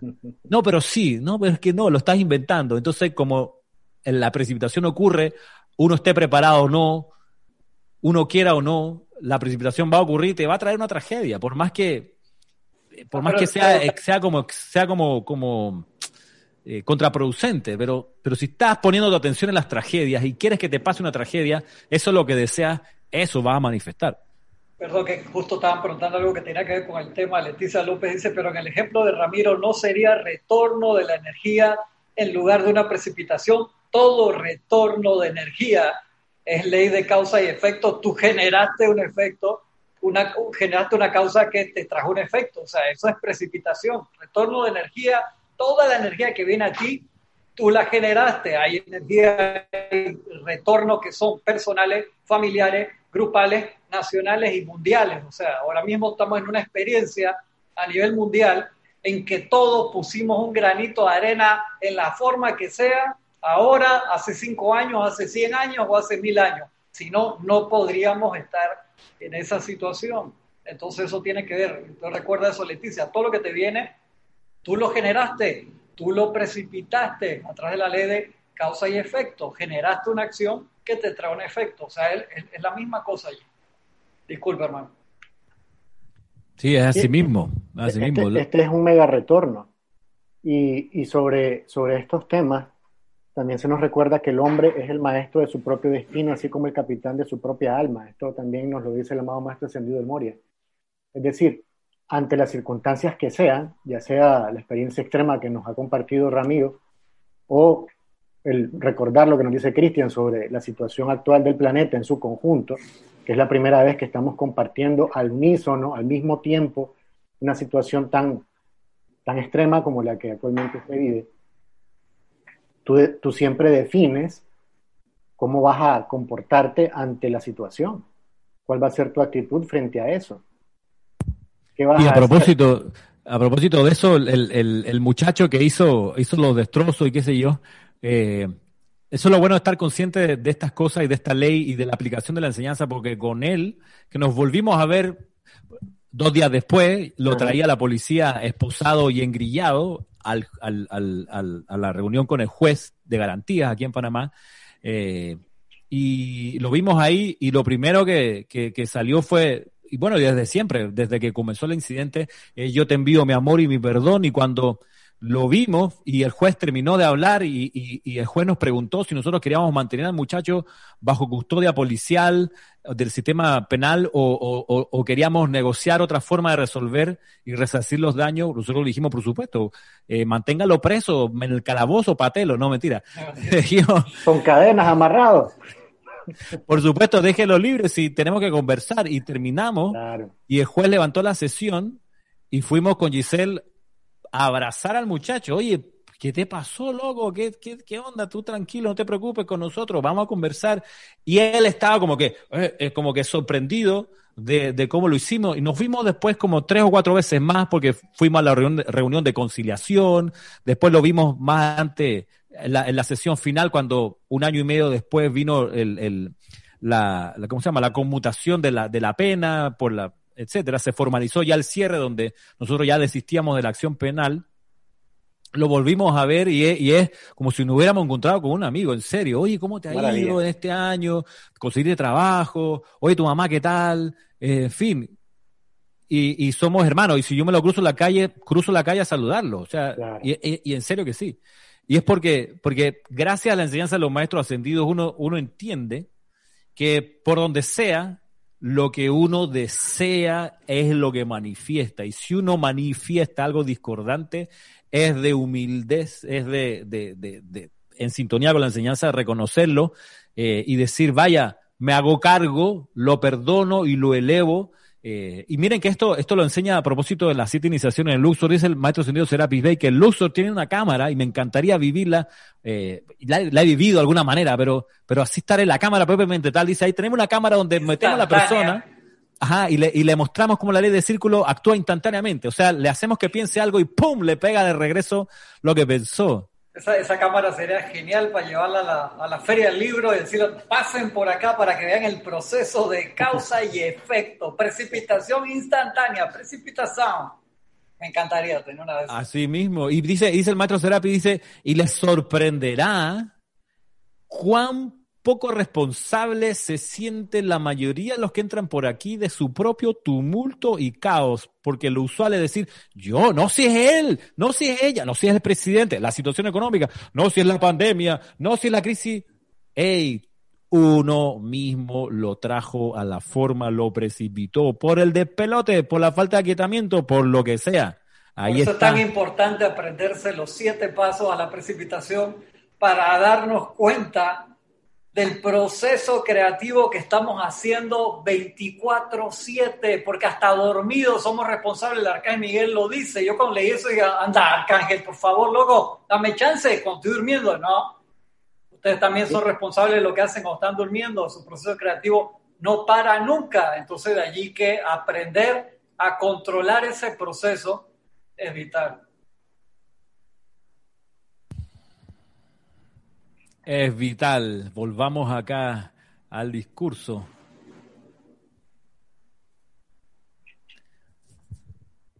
Sepan qué es lo que desean, lo que manifiestan.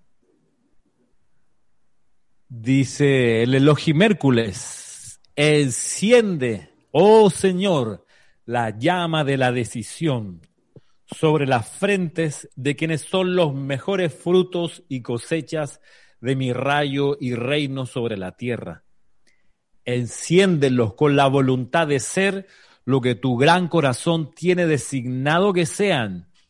Enciende esta llama sobre sus cabezas hasta que deseen ser la presencia opulenta y precipitadora, hasta que deseen ser la augusta juventud encarnada de Dios, hasta que deseen poner de lado la enfermedad, la descomposición y la muerte y conozcan la vida, hasta que deseen encarnar la armonía ininterrumpida en las energías de su ser. Ya no deseará el corazón de Hércules, representado por ciertos discípulos encarnados en la tierra, morar más en las sombras. ¡Qué vergüenza! Enciéndelos con la remembranza de su estado divino, oh Señor.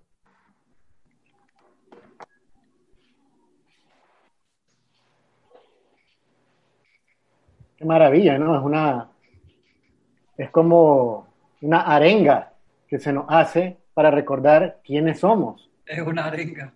Sí, es que se nos olvida, Cristian, Ramiro. Eh, no somos personalidad. La personalidad es una pequeña parte del ser. El pan completo es la presencia yo soy encarnado en la personalidad. Es lo que nosotros somos, seres divinos. Y el ser divino no tiene ninguna necesidad de tener limitaciones, de ningún tipo. y no, hace aquí el recorrido, salud, opulencia, eh, iluminación, armonía. Es decir, no hay, no hay ninguna necesidad. Si acaso nosotros de repente experimentamos limitaciones, es por una decisión poco iluminada de nuestra personalidad acerca de eso pero algo que podemos cambiar en el momento que queramos. Pido perdón por, por, por, la publicidad que está en la calle, pero estoy aquí cerca. nosotros también tenemos por acá, justo un poquito antes de empezar, pasó una muy similar a esa, justo un par de segundos antes de empezar la transmisión. Sí, hombre, te pone como, como en blanco y negro, ¿no? Déjate, vamos a decirlo en panameño, déjate de pendejadas. Claro. Porque tú tienes para ser opulente, juvenil, sano, armonioso permanentemente.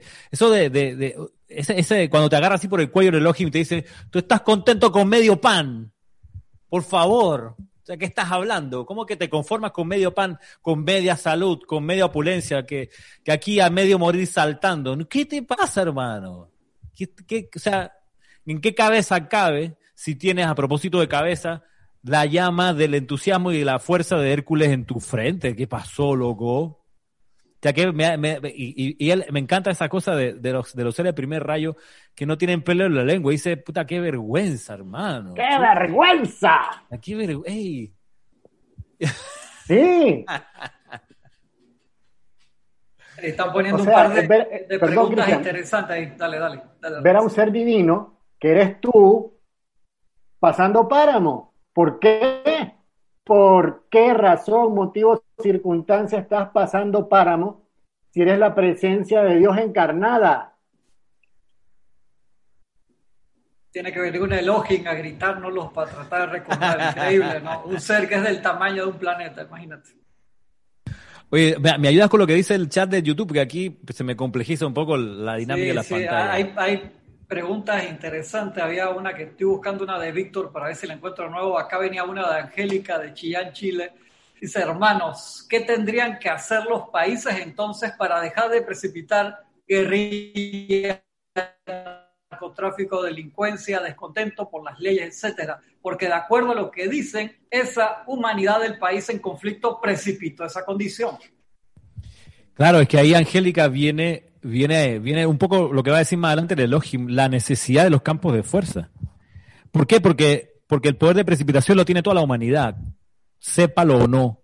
En realidad lo saben, en realidad lo saben, por eso se manifiestan, por eso estallan, por eso eh, eh, quieren, tienen objetivos. Eh, el problema es el descontrol y el problema es el, el, el uso destructivo del poder de precipitar. Entonces, para, disolver ese descontrol y las precipitaciones destructivas, para eso se requieren que haya campos de fuerza, focos donde la luz se expanda y borre de la efluvia de las ciudades aquello que impulsa a la gente a ser discordante. Eh, esa, es la parte de, limpieza. También podemos empezar por, por la parte de, de prevención, que es un ejemplo, cuando hay una elección, invocar a la presencia yo soy de los candidatos, invocar a la presencia yo soy de toda la población para elegir correctamente, porque un mandatario obviamente dirige el pensamiento, forma de una nación. Y si tú tienes un mandatario que está en apariencia de desvío total del plan divino, por así decirlo, lleva la atención de todo un país a la discordia y la gente en retorno manifiesta eso en todos lados. De allí que sea tan importante elegir correctamente y mandar amor y bendiciones todo el tiempo, por más que no te guste la persona que está allí, porque si tú solamente generas crítica y condenación, le estás echando más gasolina al fuego. Y de ahí no te estoy diciendo que no hagas tu reclamo. Una cosa es queja y otra reclamo.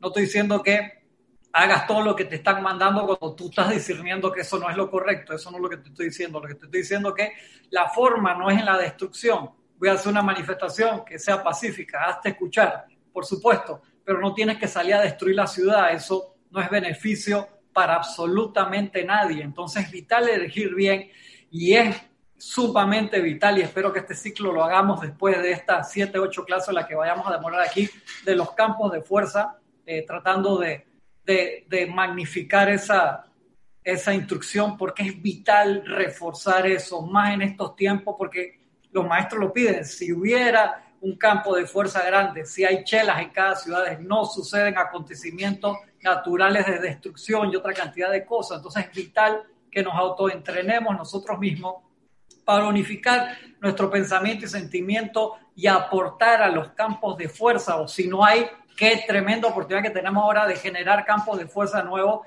en los lugares donde no hay, porque es sumamente importante pasar por ese proceso de transmutación y cuanto más y mejor, chévere. Sobre esa pregunta también, no, no es necesario esperar a que el país en su conjunto haga algo. Correcto. Eh, también el campo de fuerza es tu propia aura. Ah, donde no hay un campo de fuerza, pero hay un... templo el estudiante de la luz es el campo de fuerza. Así mismo es. que también uno mismo puede empezar a hacer algo, que es lo que nos comentaba Ramiro, invocar, visualizar, Cristian también lo hacía, el tema de, visualizar claramente qué es lo que uno quiere para su país, uno quiere para su país lo mejor. Y el hecho de que tú lo puedas magnetizar con tu corazón de forma que sea audible a través de tus decretos, hace una gran diferencia. Lo que pasa es que muchas veces no nos lo creemos. Podemos, ver, stickers eh, que se pegan en, en, la parte de atrás de los vehículos, en el bumper, que dicen, si Dios conmigo, ¿quién contra mí? Muy, muy lindo todo eso. Pero a la hora de la hora de hacer un decreto y decir, ok, yo lo hago, yo asumo la responsabilidad, yo voy a jalar esa energía y voy a esperar que, que, la presencia de Dios se manifieste acá. Decimos, no, pero yo solito, ¿qué voy a hacer? Una, una golondrina no hace verano, no. Pues. Y, y, eso es al final, ese, ojo, esa decisión es la que termina impregnando el decreto y la manifestación, que es el tema de la limitación, el tema de creer que yo no puedo. Y otra vez aquí Hércules te sacude de, del cuello, de la solapa, y te dice, tú Tú estás satisfecho con lo que tú eres, tú estás satisfecho con lo que tú tienes, estás contento con medio pan, nuevamente. Eh, debe llegar, debe llevar el punto en que nosotros creamos realmente que somos la presencia yo soy. Y eso llega eventualmente. Llega un punto en que tú empiezas a entenderlo y primero obviamente uno lo conoce, después uno lo comprende y después uno lo realiza, va, por etapas. Pero debes plantearte que eso es así y empezar a creerlo. Aquí en este listado que nos recuerda el Elohim está aquello de la juventud encarnada todo el tiempo. Está aquello de, dejar de lado la enfermedad. Lo voy a poner de nuevo en la pantalla porque va a seguir, va a seguir enunciando cuestiones. Este es que a lo que voy con este, con esta sección del, del discurso es que, mira, el entusiasmo es bueno, pero entusiasmo para dónde? Bueno, el entusiasmo enfócalo, enfócalo en esto. Este es tu plan. Cuando hablaba del plan divino, aquello que Dios tiene por objeto, esto es. ¿Y qué es lo que Dios tiene por objeto? Nos lo empieza a degranar así, diciendo, eh, hasta que deseen ser la augusta juventud encarnada. Eso de augusta juventud es una juventud de digna, de, con dignidad. ¿Okay? Eh, lo augusto es lo, lo de digno. Antes nos decía mm, la presencia opulenta y precipitadora, hasta que deseen ser la augusta juventud encarnada.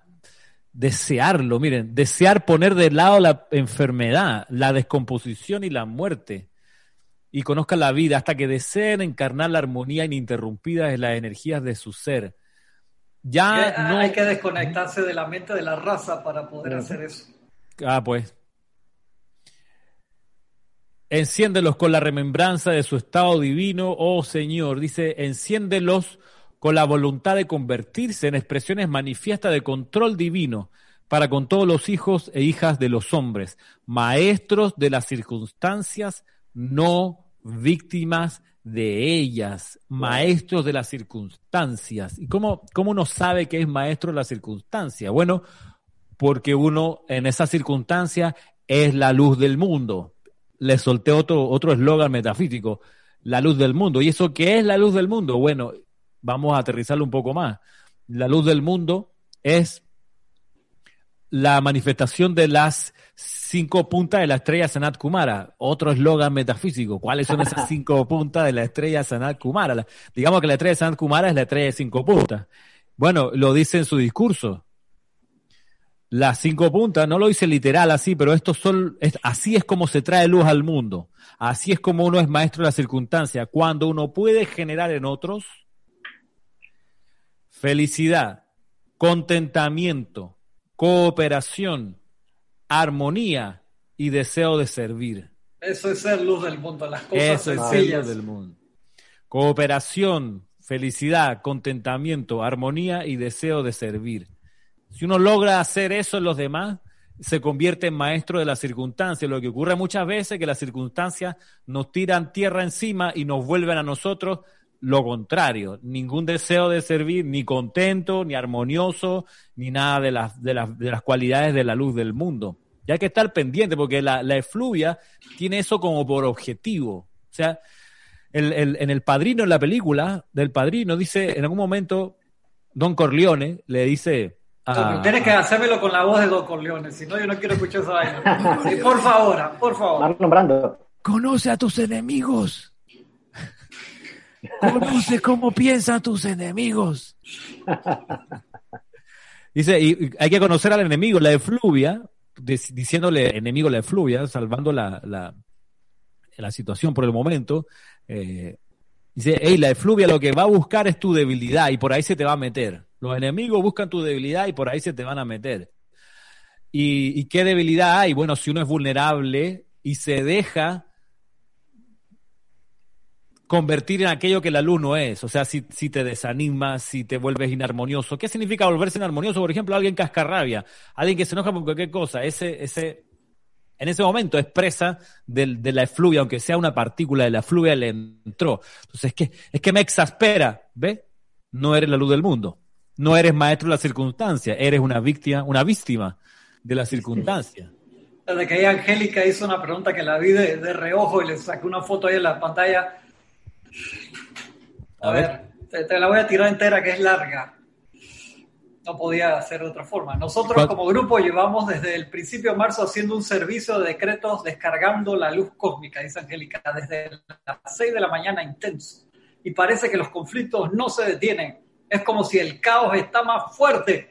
El sentimiento en la humanidad, en especial en Chile, está más fuerte por el reclamo, la discordia, descontento es que un campo de fuerza tiene por objetivo despertar las fuerzas oscuras? Es que ahí hay que ponerlo en contexto, Angélica. ¿Cuál es, ¿Cuál es el contexto? El contexto es que por 40 años Chile fue moldeado, valga la redundancia, por un modelo de visión de sociedad y es, por, es, lo que, es que esto es una de las cosas prácticas de la enseñanza de los siete pasos la precipitación. Tú quieres precipitar algo, tienes que tener un plan. Bueno, los que diseñaron la sociedad chilena tenían un plan. Y es, es muy eh, eh, honesto reconocerlo, tenían un plan. Jaime Guzmán y su gente tenían un plan. Y, y la dictadura de Pinochet tenían un plan. La dictadura, la dictadura chilena a diferencia de las demás dictaduras, la dictadura chilena tenía un plan. ¿Cuál era su plan? Establecer un modelo neoliberal de economía y de sociedad. ¿Y en qué consiste el modelo neoliberal, básicamente? Y no, no quiero extenderme mucho, pero para ilustrarle el, tema a, a, Angélica y a ver si le sirve un poco de para comprender el escenario. El modelo neoliberal lo que busca es que no haya sociedad, no haya sociedad. Y que todas las relaciones entre las personas sean mercantiles. Que nadie haga nada gratis. Que todo se cobre. No hay free lunch. Todo hay que pagarlo. Con plata en la bolsa pon plata en la bolsa siempre. De eso se trata el modelo neoliberal de economía. Y no estoy eh, diciendo que estoy a favor o en contra. Estoy diciendo, así como el médico ve una radiografía de un hueso quebrado, bueno, el modelo neoliberal, modelo neoliberal económico y social tiene eso como objetivo. Ese es su plan, que no haya sociedad sino que todas las relaciones entre las personas sean mercantiles. Busca los discursos de la Margaret Thatcher, ahí está clarito, te lo dice así sin pelo en la lengua.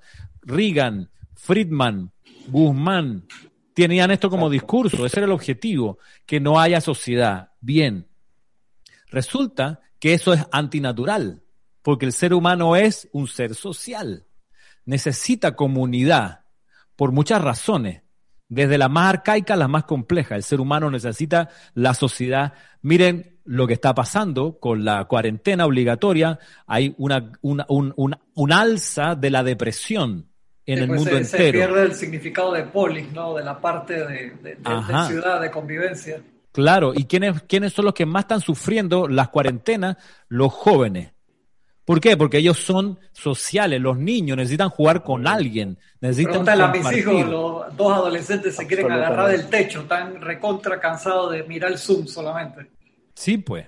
Entonces, ¿por qué? Porque es antinatural la ausencia de sociedad. El modelo neoliberal en Chile estableció eso, que no haya sociedad y que todas las relaciones que haya entre las personas sean mercantilizadas. Nadie te da nada gratis. Mira que al extremo que si no fuera por algo de sentido común, en Chile habrían pensado privatizar, no lo pensaron, lo iban a hacer, privatizar las aceras de las calles, ¿ok? No solo la autopista, sino las aceras. O sea, tú para salir a la calle desde tu casa ibas a tener que pagar, porque alguien dijo, bueno, yo te mantengo en buen estado la calle, la acera, perdón, para que la gente camine, yo te mantengo en buen estado, pero tengo que cobrarte. Entonces, si tú quieres salir de tu casa, tendrías que pagar para poder usar la acera que yo te estoy manteniendo. Hasta ese nivel, el aire, ¿ok? Todo mercantilizado. Entonces, eso es lo, que, lo que pasó en, Bolivia con la guerra del agua, Bueno, pues. Y, y, en Chile se privatizó el agua, el agua es privada, el único país del planeta que tiene el agua privada, que si no pagas te cortan el líquido vital, y, lo, y, se pudo imponer o se pudo establecer como norma de vida porque se hizo dentro de una dictadura militar, que si te oponías te desaparecían físicamente. Aquí es lo que voy, que después de 40 años de vivir en ese modelo de que desconfías de tu prójimo y si tienes un prójimo enfrente tienes que tener una relación comercial con él, si no, no vale la pena. Eso es tan antinatural que se ha ido a las cosas más arcaicas, al sentimiento más de la llama triple, más interno que te dice, esto no está bien. Lo que es bien es la comunidad, es vivir fraternalmente. Por supuesto que habrá cosas que comprar, pagar, habrá interacción, habrá mercado, por supuesto. Pero lo que, lo que hay es un llamado a los, a, los arcanos, a la, a la esencia intrínseca del ser, que es social. La llama triple necesita combinarse con otras para aprender más del amor, y esa, esa combinación con otras no puede estar mediada por el lucro o por la búsqueda de ganancias. Por eso, si tú miras, Angélica, eh, las manifestaciones masivas que hay en Chile, piensen que las manifestaciones masivas en Chile son las más masivas en términos relativos y en términos absolutos de todo el mundo, ¿ok?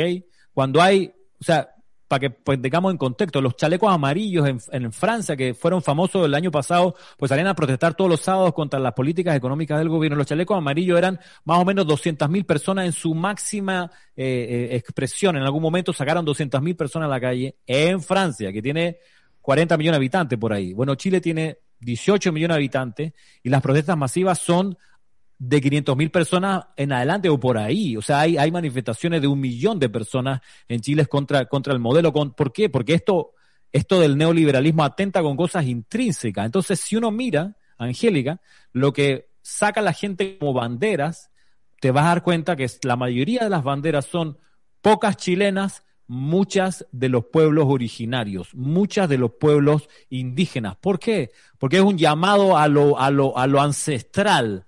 ¿Y qué, es, ¿Y qué es lo que tiene el pueblo mapuche y los pueblos indígenas? Tienen vida en comunidad.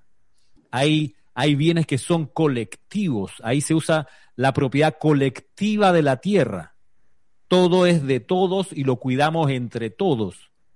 Y eso es lo que, ese es el llamado actual de la, de la, de la sociedad, no solo chilena, sino del mundo entero. Si esto no es algo que le pasa a Chile nada más. El, el 2019, antes había sido el 2011, el 2019 fue el año de mayor cantidad de conflictos sociales en el planeta. ¿Por qué? Porque algo está cambiando. ¿Qué es lo que está cambiando? Está cambiando, está cambiando la efluvia de alguna manera, se está transmutando. Si hubo como un Ah, llamaron, llamaron afuera a la puerta, alguien, alguien ha venido a buscar algo. Eh, y va por eso, por ese lado. Entonces, que si, que si los campos de fuerza eh, ayudan a que, a que se despierten, digamos, la fuerza destructiva del ser humano, resulta que yo creo que no. Lo que hace el campo de fuerza es que transmuta la efluvia y al transmutar la efluvia, ¿qué es lo que se va? Muchas veces se va la capa de miedo que envuelve a las personas y la gente al no sentir miedo dicen, ¿saben qué? En realidad quiero poder decir lo que tengo adentro y decir que esto es lo que yo quiero y esto es lo que no quiero y por eso me manifiesto y salgo de mi, de mi temor individual para decir, mira, aquí yo soy.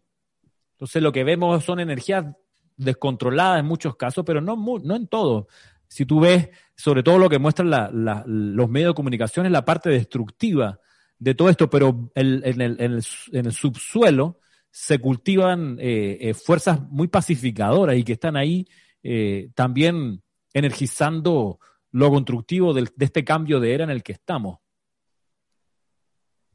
Algo que puedo agregar, Ramiro, a, lo que acabas de compartir, es una reflexión que, es muy, muy atingente a, a lo que nos comentaba Angélica.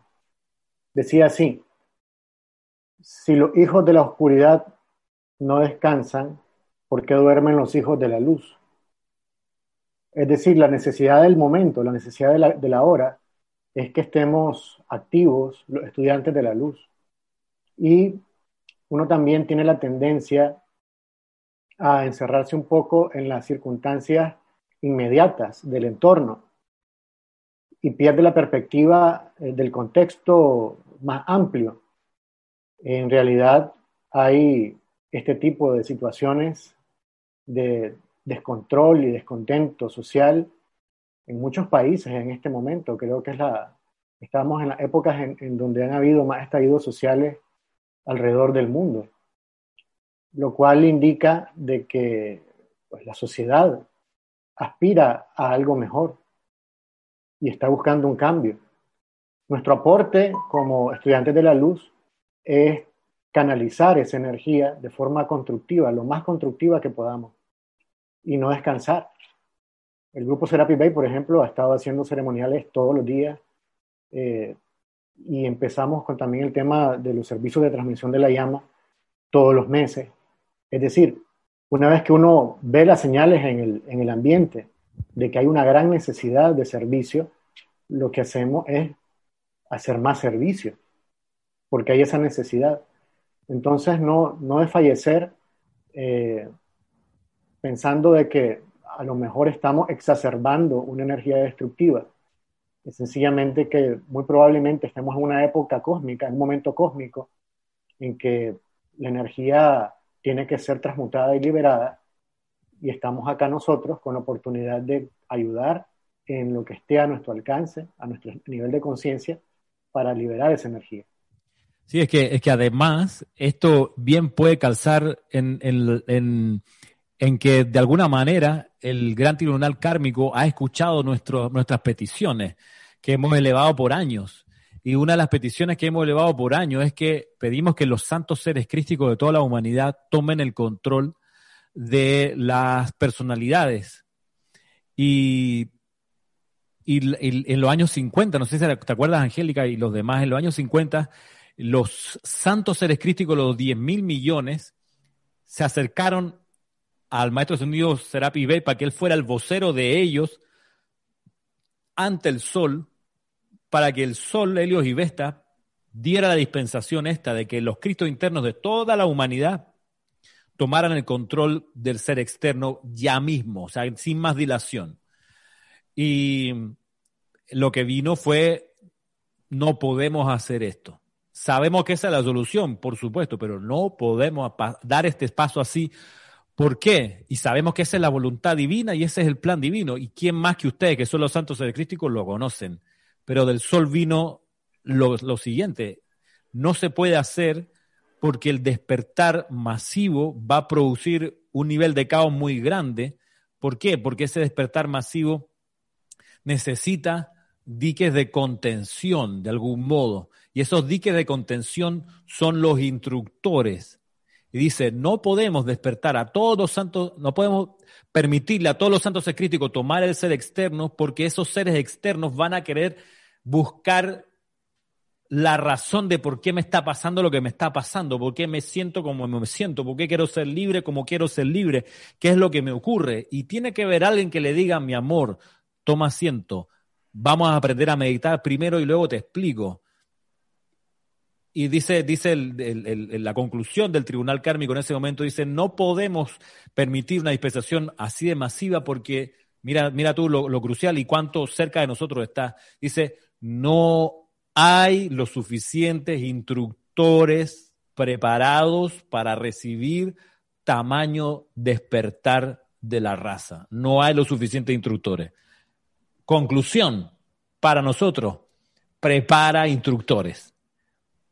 La mayor cantidad que uno pueda preparar, a quienes uno les pueda insuflar con, el entusiasmo, mostrarle la enseñanza, explicarle la ley, mostrarle con ejemplo, para que cuando venga este despertar masivo de los seres externos, producto del empuje del Cristo de adentro, ese despertar masivo tenga por dónde conducirse y esa energía enorme que se produce se conduzca de manera constructiva. Quizás, Angélica, lo que ha pasado es que ya no hay más tiempo que esperar y empezaron a darle la dispensación de todos modos y nosotros vamos a ver cómo hacemos, nosotros, tú yo, los que estamos un poco conscientes de esta cosa, cómo hacemos para aminorar lo mayor posible la destrucción que estamos viendo que ocurre para, para impedir mayores estragos. Quizás lo de la pandemia, al fin de cuentas, ha sido algo crucial para que la gente se recoja a sus casas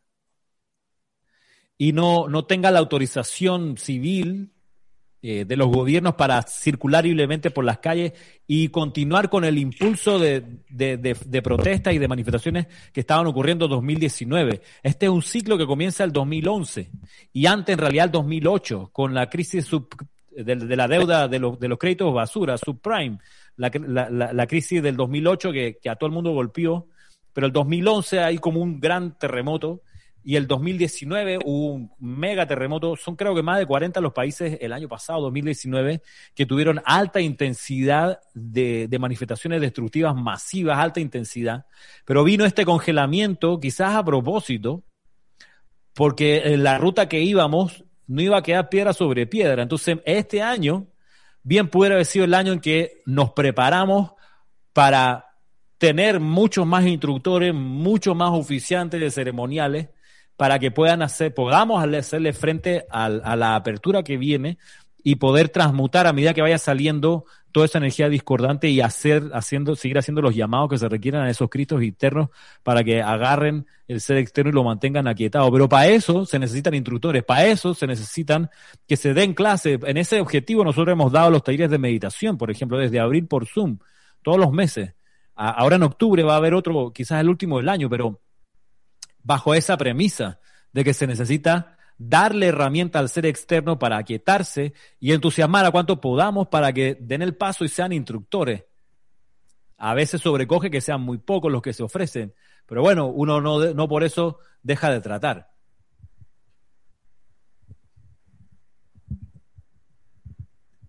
respondiendo a la pregunta de Angélica. No sé si tiene otra pregunta por ahí. Yo me fui a atender la puerta a ver qué era lo que necesitaban allá afuera y todavía era la pregunta de Angélica, bien, era importante. retomamos retomamos la, enseñanza del elogio, a ver qué dice aquí.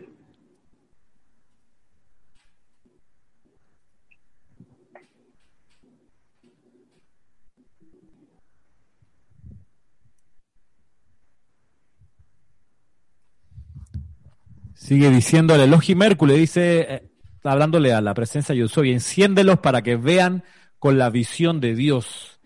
Enciéndelos para que escuchen la voz celestial de su propia presencia. Enciéndelos para que se muevan sobre los senderos de la luz. Enciéndelos para que manifiesten la presencia sanadora mediante la descarga de la radiación de confort y paz que fluye desde el borde de sus vestiduras. Enciéndelos para que rechacen el letargo y las creaciones discordantes de la conciencia masiva de la raza.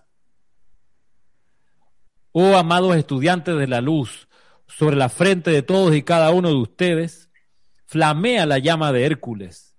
Recuérdenla cada mañana, reconózcanla antes de proceder a las actividades del mundo externo y deseen convertirse en aquello que Dios tiene por objeto el desaliñado albur, el, el azar, ¿no? El, el albur. La conciencia esperanzada y fiel que ingiere lo amargo junto con lo bueno no es suficiente.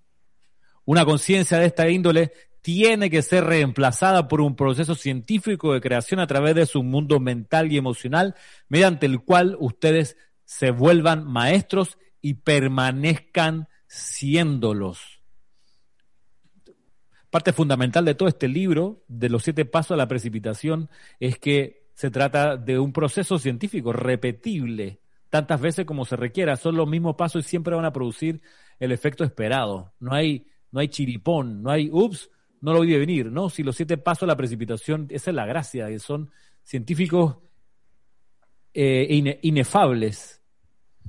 Dice aquí el Elohim, entrando ya a la consideración de los siete pasos, dice, son siete los pasos para la precipitación que hay en toda creación en que los poderosos Elohim vierten sus llamas séptuples y rayos. Siete procesos consecutivos. Cada uno de nosotros, Elohim, encarna el uso magistral de uno de tales pasos. Primero, antecediendo a toda manifestación viene el deseo. Y entonces la decisión y la voluntad de hacer antecediendo a todas las actividades del mundo externo de la forma, también ustedes primero desean y luego toman la decisión de usar su vida para esforzarse por exteriorizar algún patrón o plan. Yo represento esa actividad para con los Elohim. ¿Qué, ven aquí ustedes, muchachos? Cristian, Arraxa. Arraxa. Bien, yo percibo nuevamente el, llamado a que te hagas la pregunta primigenia, ¿no? ¿Qué, es lo que tú quieres? ¿Qué es lo que tú quieres manifestar? ¿Cuál es esa decisión? ¿Cuál es esa voluntad de hacer? Oye, una pregunta, ¿y si, y si yo quiero precipitarle algo a alguien? ¿Eso se puede hacer? ¿Yo le puedo precipitar a alguien algo? En, principio no hay ningún tipo de, limitación, Ramiro. Yo puedo eh, perfectamente hacer un decreto y pedir algo por alguien. Ahora, eso, eso no, no, tiene restricción. Que eso sea el plan de esa persona y que altere su, su libre albedrío, e, esa también es una pregunta que hay que hacerse. Hay que, creo que ahí hay que, hay que separar lo que es deseo de lo que es apetito, que eso lo estuvo hablando Kira en, en sus últimas clases. Eso es bien importante, ¿no? Diferenciar si lo que yo quiero está en línea con lo que es un deseo divino de tu propio ser interno, algo que valga la pena manifestar o es un apetito temporal. Obviamente tú puedes decir, no, pero yo necesito una computadora nueva, eso está bien, no hay ningún problema con eso. Pero otra cosa es cuando tú dices, como hablamos al principio de la clase, que necesitas un Bugatti Veyron, porque necesitas un automóvil de un millón y medio de dólares. Claro, pero también podemos pedir, por ejemplo, salud para alguien que esté con, con, un quebranto de salud, que tenga una apariencia. Y no hay, no hay ningún pecado o algo malo en eso. Es decir, eso es algo... No, era, no era pecado, no era pecado. Sí, es constructivo. Ahora, nuevamente, que, que esa solicitud esté alineada con el plan divino de esa persona, pues no, no, lo podemos saber, porque el plan divino lo conoce únicamente tu propia presencia yo soy. No es transferible ni algo que, que, nadie más sepa. Pero puedes perfectamente hacer solicitudes y ojo, ¿no? Tanto constructivas como destructivas, que, que es el uso de la energía. Hay gente que también usa la energía para hacer solicitudes destructivas sobre alguien y, bueno, debes de estar consciente de que el retorno de energía va a venir, sí o sí, sobre ti en algún momento también. Entonces, ser sensato en, en las cosas que uno, que uno pide, para uno mismo y para los demás. Ahí donde, donde yo me, me, me refugio en, en el primer rayo porque ahí me nace pedir la voluntad de Dios. O sea, la persona está con un quebranto de salud, de salud, amada presencia yo soy, que se haga la voluntad de Dios en, en esa persona. Eso es lo que quiero precipitar, la voluntad de Dios. Entonces, eso puede significar que la persona desencarne. Sí, sí. Si esa es la voluntad de Dios, amén. Porque a veces uno se puede estar metiendo en una materia que la persona pidió pasar y entonces uno está pasando por encima del libre albedrío de la persona. Y eso es delicado. Eso hay que pedir que sea siempre en orden divino. Es delicado. Sí, pedirle a su presencia exactamente que se manifieste su plan. Punto. No el plan que uno tiene de que, ay, ojalá que el novio que tenga mi hija sea así, que venga de una familia tal, que no pase problemas cuando se vayan a vivir solos, etcétera, etcétera. Entonces, que tengan dos hijos y que uno se parezca a mí y otro a su abuela. y que tengan los dientes rubios, los ojos rubios y como Freud Donati. Sí, de Ligia Elena, ¿no? La canción. claro. Pues sí, así que científicamente eso, empezamos con los pasos a la precipitación, como lo explica el Elohim aquí, lo primero, lo primero, dice, antecediendo a toda manifestación viene el deseo y entonces la decisión y la voluntad de hacer. Luego, en el siguiente extracto dice, segundo después de mí, el poderoso Casiopea, les da el don de la percepción, iluminación. Esto es la capacidad de reconocer la idea, de asirse a ella, de meditar sobre ella y de atraer los medios y maneras que le permitirá llevarla más rápida y satisfactoriamente a la forma. Vital ese paso. Claro. Y lo, lo, creo que lo, lo, profundizaremos cuando nos metamos en la conciencia y la radiación del elogio Casiopea, la capacidad de reconocer la idea. de tres o cuatro semanas. Sí. meditar sobre ella y atraer los medios y maneras. este es el cómo. Sí, tiene que ver también, Ramiro, con, con, el, con el para qué. ¿Por qué tú quieres eso? Es cierto. El cómo, por qué, para qué. Ya tienes el qué, que es el primer paso. Sí. A ver, entonces ahora cómo, dónde, cuándo, con quiénes, la iluminación. Dice tercero, después de percibir, llegamos al servicio del poderoso Orión, amor divino, el poder de cohesión que lleva lo amorfo a la forma. Este es el poder que atrae la vida primigenia dentro del patrón o idea que se tiene en mente y la sostiene allí por el tiempo que se desee. Es el poder de cohesión. Eso es como el proceso de gestación casi en la barriga de una madre, que es el proceso ahí que le inyecta ese amor para que crezca ese feto y se convierta en un niño. ¿eh? Vital, vital, porque hay muchas ideas eh, salen, perdón en la palabra, en aborto, porque ¿qué mm. pasan por ese proceso? Que hubo voluntad para hacerla, hubo discernimiento para saber qué era lo indicado, pero después no se le nutre con el amor suficiente, por así decirlo, y, y, y no, no se manifiesta. Y los maestros dicen que hay cantidad, cantidad cantidad de creaciones nuestras que están en los planos internos, que estaban a cinco minutos, diez minutos, un minuto de precipitarse a la forma. Y como no la sostuvimos hasta el final, se quedaron ahí y no, no bajaron al plano físico. Entonces eso es una parte bien delicada. Tú puedes, tú puedes decir nuestro ejemplo, Cristian, de esto. De, de, de, lo que acaba de, lo que vivimos tú y yo. ¿Cuál, la revista, de todos? De la revista Welcome to Panama. Wow, sí, que cuando la soltamos dijimos, no, esto no va a resultar ya para el carajo. Sí. A los meses alguien publica una revista que se llama Panama Welcome. exactamente, exactamente. Me acuerdo clarito. Y además con el, con, el, mismo objetivo que teníamos, o sea... Igualito, igualito. Increíble. Me acuerdo clarito ese proyecto. Sirve de experiencia. Soltamos el amor, le dejamos de meter amor. Sí, No, y quizás lo que los otros pasos también lo, lo, lo, lo, dejamos, porque si vemos el siguiente, el siguiente paso que dice. Cuarto, entonces viene la actividad del poderoso Elohim de la pureza, el amado Claridad, Claire. Su actividad consiste en sostener de manera estable la imagen clarificada, sin distorsionarla por cuenta de alguna opinión o deseo del ser externo como si fuera una pura y límpida hoja de vidrio a través de la cual esa idea perfecta se atrae hacia abajo como una matriz, siendo entonces llenada con sustancia luz y perfeccionada.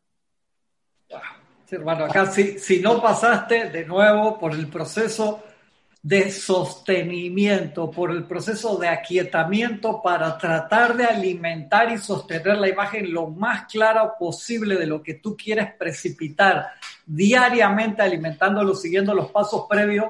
En este aquí, si no tienes esa imagen clarificada, vas a precipitar, sí, pero no necesariamente lo, lo que pediste. Querías, necesitas un automóvil nuevo y precipitas un, un Hot Wheel de eso, la, versión miniaturizada de juguete de lo que estabas pidiendo. ¿En serio que te, sucede así? Uf, a mí me, encanta, me encanta poner en esto, perdón, un ejemplo que hacemos acá en las clases regulares. Yo les digo a, los compañeros eh, algo que tienen que precipitar y se los pongo como ejercicio cuando damos esto resumido en las clases para, para principiantes y siempre pongo el ejemplo de Francisco porque me encanta y Francisco yo creo que estaba conectado por ahí, sino que que aparezca, que yo los mandé. Un, ejemplo que te pone Lady Nada y creo que la maestra Sandra Lady Nada, creo que es el, de la rosa, precipitar una rosa, eh, sentir la rosa, olerla, ver cómo la agarras y ver cuántos días demora, porque te pone que hagas algo, que precipites una taza de café, que precipites un objeto definido, que comiences con algo sencillo. ¿Por qué? Porque el, el único límite es la mente, que dice, no, eso es muy grande, eso es muy chiquito. La mente es la que te mete traba. Entonces hacemos ese ejercicio en clase y medimos el tiempo de cuánto demoras en llegarte. Como a los tres o cuatro días, Francisco me llama todo emocionado, esto fue hace muchos años atrás, no lo metamos en problema ahora que ya está casado y todo eso, dice, adivina, se me precipitó la rosa. ¿Dónde está? Dije, una chica en la discoteca anoche tenía la rosa acá, pero igualito a como yo la había precipitado. y dije, mmm, ¿qué estaría, qué en el proceso del rayo blanco de pureza ¿qué se, se le habrá metido en la señal de Francisco para que la, la rosa no le venga por separado, sino en el envelope, o sea, en el, en el envoltorio de una bella chica en una discoteca. Yo ¿qué tú estabas pensando, Francisco? Que era obvio, o sea, cuáles fueron las cosas que se mezclaron en esa precipitación. Y hubo cantidad de otras personas, algunos que, mira, traje la rosa, que esto, que el otro, otra. Me acuerdo que una compañera, creo que fue Susana, me dice, mira, que se metió porque hicimos el ejercicio con los que estamos acá y con los que querían participar de afuera, me mandó fotos de un pijama que le regalaron con las rosas. O sea, se te mete ruido en el canal, en la señal y se te mueve de paño lo que tú estás pidiendo. Entonces, ese proceso de pureza en la precipitación es increíblemente espectacular y delicado y se necesita músculo espiritual para poder sostener ese vehículo hasta el final con, con lo que era la idea original, porque si no quedas haciendo otra cosa. Entonces, hacer estos ejercicios prácticos es espectacular. Pues tú puedes decir, quiero que se precipite una taza de café en una, en una taza rosada, para darte un ejemplo, y se te precipita día o a los dos días una botella Coca-Cola, anda, no jodas, con la botella rosada, o sea, se, nota dónde se te fue la señal y por eso es que tú tienes que estar muy claro en lo que quieres y hay ejercicios muy prácticos y sencillos para generar ese músculo espiritual. Entonces es uno de los que hacemos acá en clase y los resultados siempre son, yo le digo, no se preocupen de lo que les salió, lo interesante es que están manifestando cosas para que se den cuenta en cuál de los siete pasos estamos fallando, porque cuando te genera el experimento al final, por eso el Mahachuhan dice, ustedes están en un laboratorio, tienen que experimentar. Entonces tú generas estos ejercicios, lo haces con, con, con los estudiantes, con los que quieran participar y es extremadamente divertido y es real. Entonces tú puedes probar el método científico si te va a salir cada vez, cada vez de forma mejor, preferiblemente. Solo agregaría el tema de la distorsión, la distorsión que viene de... esa es la palabra. Sí, de los sentidos. Es que uno está expuesto a diferentes como distracciones que alteran lo que sería tu concepto inmaculado, de lo que tú quieres manifestar. Y hay que estar atento a ello, es decir, observarlo y darse cuenta de que somos sugestionables. Entonces, como que tomamos atajos para manifestar algo que se parece a la rosa, por ejemplo. De repente Francisco le, faltó decir que la, muchacha también se llamaba Rosa. lo, más seguro, vamos a ver si aparece ahí en el chat de él mismo ha hecho el cuento. Buenísimo. Voy de vuelta acá al discurso del Elohim. Estábamos considerando lo del Elohim Hércules, donde señala el cuarto paso. Vamos al quinto paso, dice, quinto, sigue la actividad del amado vista, ciclópea, como algunos de ustedes lo han llamado, sosteniendo la concentración, consagración de las energías hasta que el diseño sea completado. En su es su servicio lo que le permite a la mente adherirse al patrón y no salirse por la tangente a realizar otro plan o esquema, lo que permite la canalización de las energías y el sostenimiento del patrón hasta que haya sido completado a cabalidad. Genial, muy amarrado ahí el cuarto con el quinto. Totalmente, sí. Y, cuando estemos acá en el Elohim Vista y, revisemos su, enseñanza, pues vamos a ver que, que todo se puede ir a las pailas si uno no se, no se mantiene concentrado. Eh, eh, uno puede tener la mejor intención, puede haber percibido el plan divino, puede haberlo comprendido, puede haberle dado amor, pero si lo suelta, no, no se precipita. No. Eso, eso, es condición física espiritual, hermano. Tiene que ver también con el músculo espiritual. Puedes tener todos los demás y ves que cada uno se le suma al siguiente, o sea, es como, como una pirámide que vas construyendo, todo es esencial. por eso, sí, perdón, por eso e, es como útil tener alguna imagen de aquello que tú quieres precipitar para poderlo visualizar claramente. De forma que no te desvíes, tener presente algo que te recuerde qué es lo que tú quieres precipitar. Cuanto más detalles sepas de lo que necesitas, más ayuda a la mente concreta, ayudarte a hacer el canal. Sí, a, que los electrones se precipiten en esa forma y tú apoyas ese proceso. Eso es como, como apuntar, ¿no? Estás apuntando y tener una buena mira, tener un buen soporte, porque donde te empieza a temblar un poquito la mano, te sales del objetivo. Entonces, todos esos pasos es apunta, postura correcta, concentración, ni siquiera respiro en el momento para que cuando sale la parte revestimiento mental y emocional para envolver la creación, llegue a la vida. Yo quería hacer un otro, otro ángulo de esto mismo. Aquí hay, hay varias palabras. Dice, eh, donde tengo el cursor, no sé si se ve el cursor, pero dice, es su servicio lo que le permite a la mente adherirse al patrón y no salirse por la tangente a realizar otro plan o esquema. Me, me interesa que miremos patrón, plan o esquema, porque patrón es todo un molde, todo un modelo. Y para, para ejemplo de patrón, tenemos a los maestros ascendidos. Si, lo, si los vemos a cada uno como un patrón. Por ejemplo, si supongamos al maestro ascendido, el Moria, es un patrón, un, un, un molde. Pero ellos no hacen eso, Ramiro, todos los años cuando viene desde el gran sol central, viene el, pensamiento, forma, y de ahí va bajando a través de cada uno de los maestros por rango hasta precipitarse a, a la tierra. Claro, y lo que, lo que agarra, o sea, ellos ven la imagen del pensamiento forma y sobre esa imagen desarrollan un plan. O sea, este, este, este, este mensaje que me mandan significa que yo tengo que hacer A. O sea, a eso, me a eso se refiere con un plan. No es una idea solamente, no es que la rosa rosada y punto. No, espérate, es que la rosa rosada tiene, es un, un elemento de un plan o esquema que tengo porque esa rosa rosada va a ser usada para atraer 45 mil rosas más porque voy a hacer una decoración de una boda para enaltecer a una familia X y se la voy a regalar. O sea, estamos hablando de varios pasos porque ese es mi plan. que haya confort en esa familia y haya solaz y se vean súper bendecidos por las rosas que yo voy a conseguir. Entonces, no es solo la idea, no es solo necesito dinero y visualizo el dinero y lo precipito. No, espérate, esto, esto responde a un esquema. O sea, yo necesito esto porque voy a hacer dos, tres, cuatro, cinco pasos más en base a lo que diseñé porque percibí el impulso de la voluntad de Dios. O sea, la voluntad de Dios, o sea, cuando dice, cuando dice el Elohim, yo entiendo que cuando dice el Elohim, que ustedes recuerden que tiene que ser la presencia opulenta, es decir, que no te falta el suministro, no es porque es chévere que no te falte el suministro, sino que no te falte el suministro porque vamos a ejecutar esta acción y luego la siguiente concatenada con la anterior y tres más relacionadas unas con otras. A eso, eso es un plan. que uno como, como estudiante de la luz puede quedarse solo en la idea, sí, suministro, sí, liberación financiera. No, pero aguanta. Esa liberación financiera debe ir concatenada, porque para eso está hablando de plan, para eso está hablando de esquema está concatenada con una serie de objetivos. O sea, me meto esto por feeling. No, no, no, me meto por esto por un objetivo que tengo, A, B, C, D, F, G. Claro.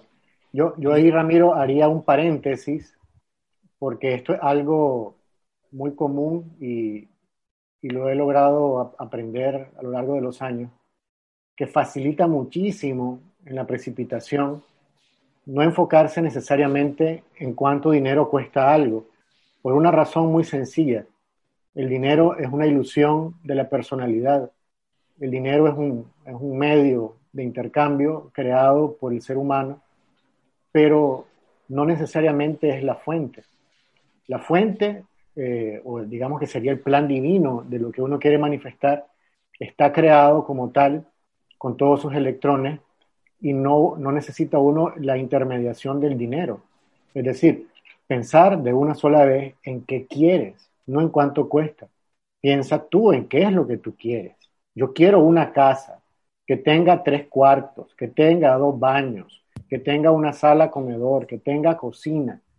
Y no, por un capricho. Sí, claro. O sea, no, no es por un capricho, porque es que, es que, es que toda familia tiene que tener tres cuartos. No, pero no. Sí, tiene que estar, eh, viene el, punto de, de, tener la iluminación de para qué tú quieres eso pero no vas a pensar, quiero 100 mil dólares para comprar una casa. No, hermano, piensa en tu casa. ¿Dónde quieres que esté? ¿Qué colores quiere que tenga la pared? ¿Va a tener jardín? ¿No va a tener jardín? ¿Va a tener un lugar para estacionar vehículos o no? O sea, de una sola vez, el patrón, el diseño de lo que tú quieres, no necesariamente cuánto cuesta. Atrae desde tu presencia, yo soy el patrón de lo que tú quieres manifestar. No pienses en cuánto cuesta porque digamos, eso ya está ahí para ti. Está el intermediario. Sí, sí. La, presencia te va a dar los medios y maneras. Eso es parte también del asunto. Ahora, no es que eso va a, aparecer, pero podría ser, hey, yo no sé si de repente alguien me hereda una casa y esa es la que yo necesitaba. Les voy a contar una anécdota mía que, que, que, fue muy, muy curioso para mí y fui muy agradecido por ello. Estábamos buscando eh, que, mi esposa, que cristiana, tuviese un medio de transporte y, queríamos conseguir otro vehículo, pero en ese momento teníamos limitaciones para comprar otro. ¿Qué ocurrió? Un familiar mío vino a Nicaragua, compró un vehículo, pero lo quería para no alquilar y me dijo, ¿sabes qué? Ahora yo me voy, aquí te lo dejo, me lo cuidas y cuando yo vuelva, me lo entregas. Entonces ellos llegaban al país en el año y me lo dejaban nueve. Buenísimo. Tuvimos inmediatamente un vehículo para que ella lo usara sin ningún problema y no lo compramos nosotros. Sencillamente me dijeron, aquí está la llave, ustedes lo pueden usar. Yo, gracias, Padre. Súper, súper, súper. Buenísimo. Oye, a propósito... El vehículo, punto. les puedo contar un, Es que ya son 10 para las 12 y como que a las 12 tendríamos que estar terminando, pero les puedo, les puedo contar una anécdota visual. ¿Me dejan? Sí, sí, dale, dale va, a mostrar un acordeón precipitado. El wifi acá es demasiado fuerte. Yo estoy del otro cuarto. Genial. Hay pared en el medio, hermano. ¿A qué sí era eso? Sí, sí, sí, es, que es, que a propósito, es que le quiero contar. Eh, a propósito de precipitación y, no, y de lo que bien dice Arraxa, no pensar en, el, en, cuánto cuesta. Pasó lo siguiente. Cuando nos mudamos acá a esta casa grande, acá en la sede de Serapis, eh, en algún momento Jorge dijo, Jorge Carrizo, el fundador del grupo, dijo, mira, tenemos que tener, ahora que estamos haciendo música en vivo, tenemos que tener instrumentos que no dependan de la electricidad, porque si estamos en un ceremonial con los instrumentos enchufados y se corta la electricidad, entonces se acabó la gracia. Dice, no, tenemos que pensar en cómo somos independientes. Y ese fue, yo, yo tomé la decisión, ahí está el primer paso de, de tener instrumentos así, que no, que no dependiesen de la electricidad. Pero entonces, yo decía, pero la guitarra, la guitarra no, pues, o sea, yo toco guitarra, pero y de repente pensé, bueno, tengo que teclado, no sabía tocar teclado, bueno, voy a entonces dije, pero los teclados se enchufan. Bueno, me consigo un piano, pero es que un piano metido acá, ¿cómo lo meto acá al segundo piso? Además, pensando además en cuánto cuesta, dije, no hombre, y me acordé de esto. Me acordé de la, la, la cara, la cara de felicidad que pone. Mira, mira, mira. Claro, si es que eso es, ¿no? Da, da felicidad precipitar. Claro, claro. Me acordé de las reuniones familiares, donde allá en Chile, esto es en Curacaví, para lo que sepan un poco de la geografía, ese es mi tío, un tío de los que tengo que toca acordeón. Es un acordeón piano que le llaman, porque tiene teclas de piano. Dije, cuando Jorge hablaba de eso de, no depender de la electricidad, dije, bueno, un acordeón aquí sería lo que se necesita, pues pudiera resolver. Yo con mi guitarra, pues, ni modo. Pero el acordeón me parece más versátil, más bonito, en fin.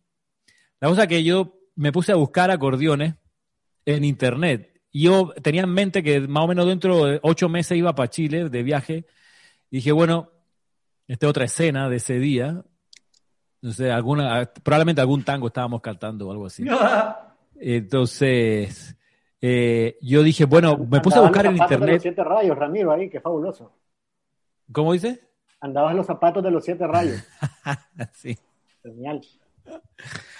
Entonces, más frío que hacía, tenía las manos congeladas, apenas podía tocar la guitarra porque hacía frío ahí, pero bueno. La cosa es que, como ustedes ven el acordeón ahí que tiene mi tío, es un acordeón con, con, con, con roja, pues, que tiene diseños rojos. Yo cuando visualizaba dije, bueno, quiero un acordeón, no sé tocar acordeón, aprenderé, pero revisé por internet y las que hay son rojas, verdes, negras. Y dije, pero para las actividades del Serapis, en realidad lo que, lo que toca es un acordeón blanca y no encontré cuando sondeé por la internet acordeones blancas. Y dije, bueno, la tendré que visualizar a ver si la precipito. Y estaba en eso, dije, no, no, ¿cómo voy a hacer? No es posible. Y me, y me eché un poco para atrás. Pero al rato volví a insistía, bueno, me visualizaba tocando acordeón blanca. Me fui de viaje a Chile, entonces ese año más o menos llevé lo que pudiera costar el precio. Y de repente conocí allá, preguntando aquí y allá a este individuo que qué es lo que tiene ahí, un acordeón blanca. Wow. Entonces ese fue el día que lo fui a ver. Este, este muchacho tenía un taller de acordeones en su casa y tenía esta que la estaba reparando. Y yo dije, pero a ver, préstamela un poquito. Oye, mira, me calza perfecto, no te das cuenta. Mira la cara de. Documentaste toda la historia. Claro, proceso científico. muy bien, muy bien. Veo, veo mira, dudoso al señor, ¿se lo vendo no se lo vendo? Exacto, él ya estaba ahí viendo como su acordeón quería, porque esa era su. Él la iba a reparar para él. Y entonces ya estaba viendo Ese como fue que el sí. día que saliste corriendo con el acordeón y no le pagaste nada. No, seguro le vio la cara de felicidad y dijo, no, este muchachito se lo tengo que dar. Entonces ahí está, eh, el, el dinero que yo llevé me alcanzó justito para pagársela y aquí estoy con mi mamá con el acordeón de regreso a Wow. Panamá, Oye, oye. bien embalada. Realizado. Y ahora se da- y aquí en una, una presentación tocando Ya, foto de Reinaldo a Wow. full, al full. Sí, todo, claro. wow. Sí. Está- ahí está tocando un versión, versión eh, latina de, un, de una canción muy linda de Big Gees que se llama. ¿Cómo se llama esa canción? Bueno, X. Eh, en fin. Entonces, ya- se presentó, hermano. calzó como guante, Ramiro. ¿Ah? Te calzó como guante el acordeón. Pues sí. Entonces, esa es un acordeón no solo que es linda, porque tiene los colores dorado y blanco, sino muy, ex- muy extraña porque por los colores y además porque puede tener 50, 60 años. Es una acordeón Horner, Wow. esa Wow. industria alemana que duran para toda la vida. Wow. Eh, y es la que he usado desde entonces acá en las actividades del grupo. En la próxima transmisión de la llama, así, como te, te voy a enfocar bastante ahí cuando estés tocando el acordeón, para que la gente vea el, el resultado, en que no sea una toma pasajera, sino te hagas un close-up ahí decente. Genial. Así mismo. Siete pasos a la precipitación, ahí está. Buenísimo, buenísimo. Oye, son cinco para las doce. Qué temprano. Es temprano. Dice Francisco que aparte de la rosa live action, o sea, con la chica dice, "Ta- también me regalaron una camisa con rosas. Oye, Dice Francisco ahí. ¿Cómo se llamará la esposa de, de- de- de Francisco, eh? Ahorita. Francisco, ¿cómo se llama tu, tu señora? No sé cómo. A ver si lo escucho y lo, lo contesta ahora. Digo, porque si se llama Rosa, ya. eh, Sí, tu mocho. Pagamos la, Wow. pagamos la clase, nos Sí, vamos. bueno. Exactamente. Este, bueno, a ver, vuelvo al, al discurso del Elohim. Estábamos viendo el quinto rayo, el quinto paso, y él luego viene y dice lo siguiente. Ah, dice Víctor, hay bastantes preguntas interesantes y bueno, ahora se, se fue la pantalla. Dice Víctor que no te olvides de los anuncios que ibas a hacer, dice. Es correcto, no lo he olvidado. Eh, ¿Pero qué preguntas, por ejemplo, Cristian? Se me fueron, ahora ya cuando llegaste ahí se, se me fue la pantalla para buscar. Sí, ahí tendría que buscarla una a una echando para atrás. Ahí hay que copiarlas y pegarlas para cuando comenzamos la, la clase la semana que viene, por lo menos contestar varias ahí, que a veces por el tema se, se nos van y no las contestamos y hay preguntas muy buenas. Ah, bueno, hagamos así, pues hagamos así. La Sí. próxima semana comenzamos con, con las preguntas que no se contestaron. Sí, sí, que en son bastantes. ocasión. Eh, bien, ya por, para ir también terminando, porque sí, estamos en el quinto, quinto de los pasos, vamos al,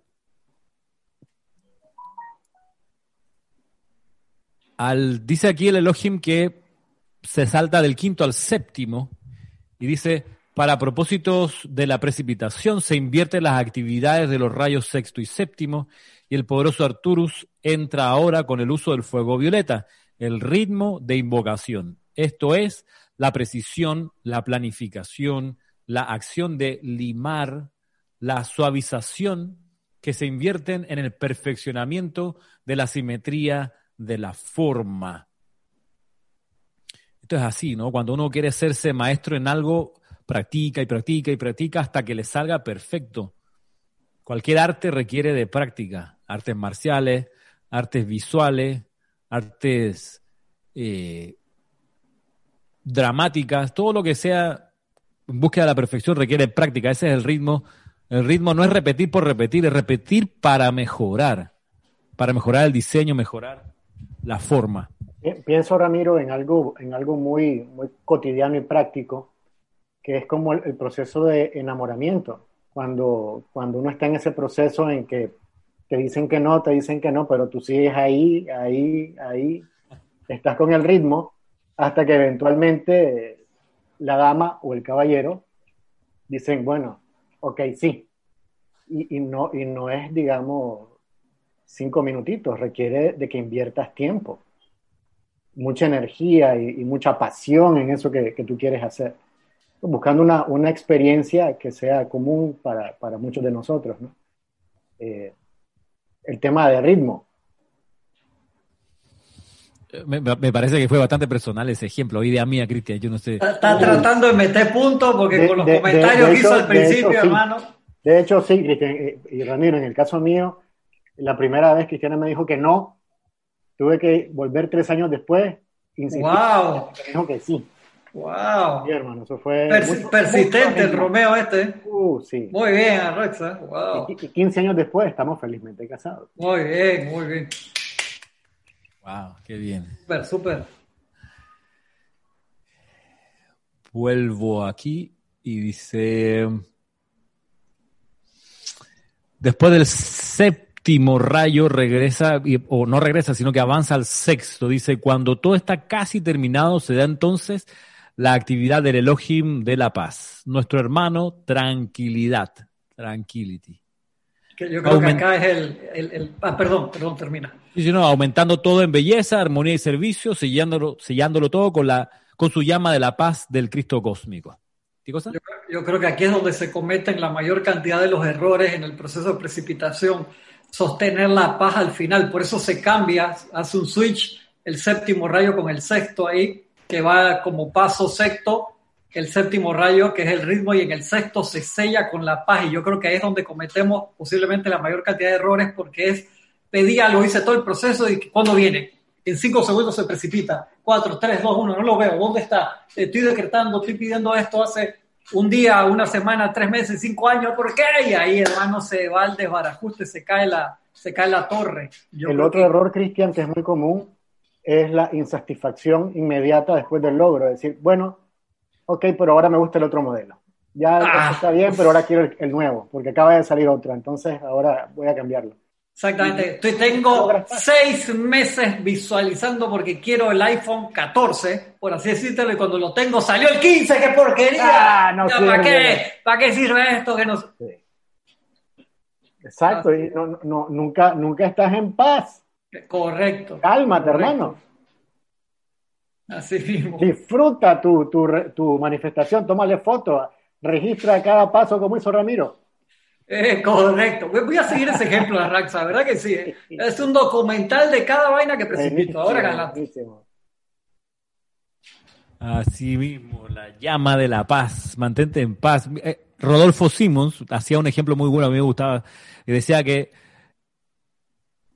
pasa a veces que la gente prepara, hace un, un, un dulce hace la masa, que si yo lo pone en el molde y lo mete al horno y por no estar en paz está abriendo la puerta, ay, no está listo, lo cierra, ay, no está listo y, eso pasma el, dulce y, no termina de, cuajar, no, no. Se, cocina bien porque no se mantiene la temperatura que querías porque cada vez que abre baja a los 350 grados a, mm. menos y no cubres el tiempo porque le estás buenísimo ese ejemplo, no me acordaba, mira. Así que se, se el séptimo paso, que es el sexto rayo, sellar la actividad precipitada en paz, en la paz. Dice, esto le permite a la creación ser permanentemente sostenida. Todo aquello que se crea en el ámbito del cielo inmediatamente comienza a expandirse en más y más perfección y servicio. Las actividades suyas en la tierra difieren diametralmente de este procedimiento ya que tan pronto algo nace o se crea en dicho globo, comienza a desintegrarse y a descomponerse, a menos que, por un conocimiento consciente y uso de la ley, alguna inteligencia autoconsciente comande su sostenimiento mediante un decreto consciente. Si ustedes fueran a tomar este patrón de precipitación y lo aplicaran en su vida diaria, este patrón que nosotros usamos en la creación de soles, estrellas y sistemas de mundos, verían y experimentarían el ritmo científico y la precisión de la creación de acuerdo con el plan divino. Sigan nuestro procedimiento de principio a fin para precipitar a la forma alguna idea o cosa constructiva que deseen traer a la manifestación. Sin embargo, antes de hacer nada, pídanle, por supuesto, a su Cristo interno que les dé la imagen de un patrón o diseño perfecto de lo que desean manifestar. Súper buen dato eso. ¿Cómo? Súper buen dato, eso espectacular, para tener un buen plan, no, no tener que estar ahí cambiando el plan mientras lo hago. No el patrón del vecino, lo que alguien más hizo. exactamente, exactamente. Así mismo, como podrán ver, la idea primigenia es inicialmente aceptada en la decisión, voluntad de hacer del corazón. Es entonces percibida y estudiada en toda su belleza. De allí es llevada adelante por el amor, sostenida pura por la conciencia unipuntual de la pureza. Luego, a través del poder de la concentración, es alimentada y nutrida, es perfeccionada a través del ritmo y la simetría del decreto y la aplicación, y mediante la paz divina es sostenida y expandida como un don que puede existir por toda la eternidad. Y aquí venían las imágenes del proceso ese de precipitación. tú, querías mostrarla dos veces, ya te conocemos. Y aquí comienza la última parte de, la clase y de lo, de lo que señala el, arcángel, perdón, el Elohim Hércules. Él, ahora va a aportar algunos ejemplos concretos y, de repente por aquí ya pudiéramos parar hoy para dejar algo para la próxima semana y darle, darle más atención con calma a esta, a esta dimensión del Elohim Hércules. Avisos, avisos para la próxima semana o para las semanas que vienen. Por ejemplo, que el próximo domingo, domingo 20 de septiembre, tenemos transmisión de la llama las 9 de la mañana hora de Panamá, de la llama violeta de liberación desde Transilvania. Primer aviso. Segundo aviso es que el 18 de octubre, domingo, comienza el taller de meditación vamos a hacer por tres domingos seguidos, 18, 25 de octubre y luego el 2 de, perdón, el 1 de noviembre a las once y media de la mañana, hora de Panamá. Domingo 18, 25 y 1 de noviembre, transmitido por Zoom. Las personas que quieren eh, participar, tomar el curso, escriban por favor a, a ramiro arroba serapisbay.com o a rayo blanco arroba serapisbay.com para, para inscribirse y apuntarse y recibir luego el enlace y todos los detalles para estar en el taller de meditación. Regreso al primero de los avisos el domingo 20, o sea, la próxima semana, transmisión de la llama. Y hoy, hoy creo que a las 4 de la tarde, ¿ah, Cristian? es, el, es el curso de... A las 4. Sí. sábado a las 4 de la tarde, las clases de, de, los aspectos básicos de la enseñanza, ¿no? Ya están muy buenas. Bueno, en tanto, dicho esto, creo que quedamos hasta aquí por hoy. Quedamos hasta aquí, muchas gracias. Gracias por la oportunidad a todos. Gracias Raxa, gracias Ramiro. Eh, tienes que despedirte tú si estás ahí, tienes que estar del otro lado de la cabina. No, yo, yo también agradecerle a Ramiro, a Cristian, gracias por la invitación, al Grupo Serapis Bay, gracias por la oportunidad de participar. Encantado de hacerlo, he gozado muchísimo la experiencia. Perfecto, gracias a Raxa por aceptar, por aceptar la invitación, a ver si se puede repetir en el futuro. Bueno, quedamos hasta así por hoy. Muchas gracias, Cristian, y a toda la comunidad que estuvo con sus preguntas. Será hasta pronto, será hasta pronto y estoy ganando un poquito de tiempo para poner esto. Nos vemos. Poncha el video, Pocho, muy bien. Gracias, gracias.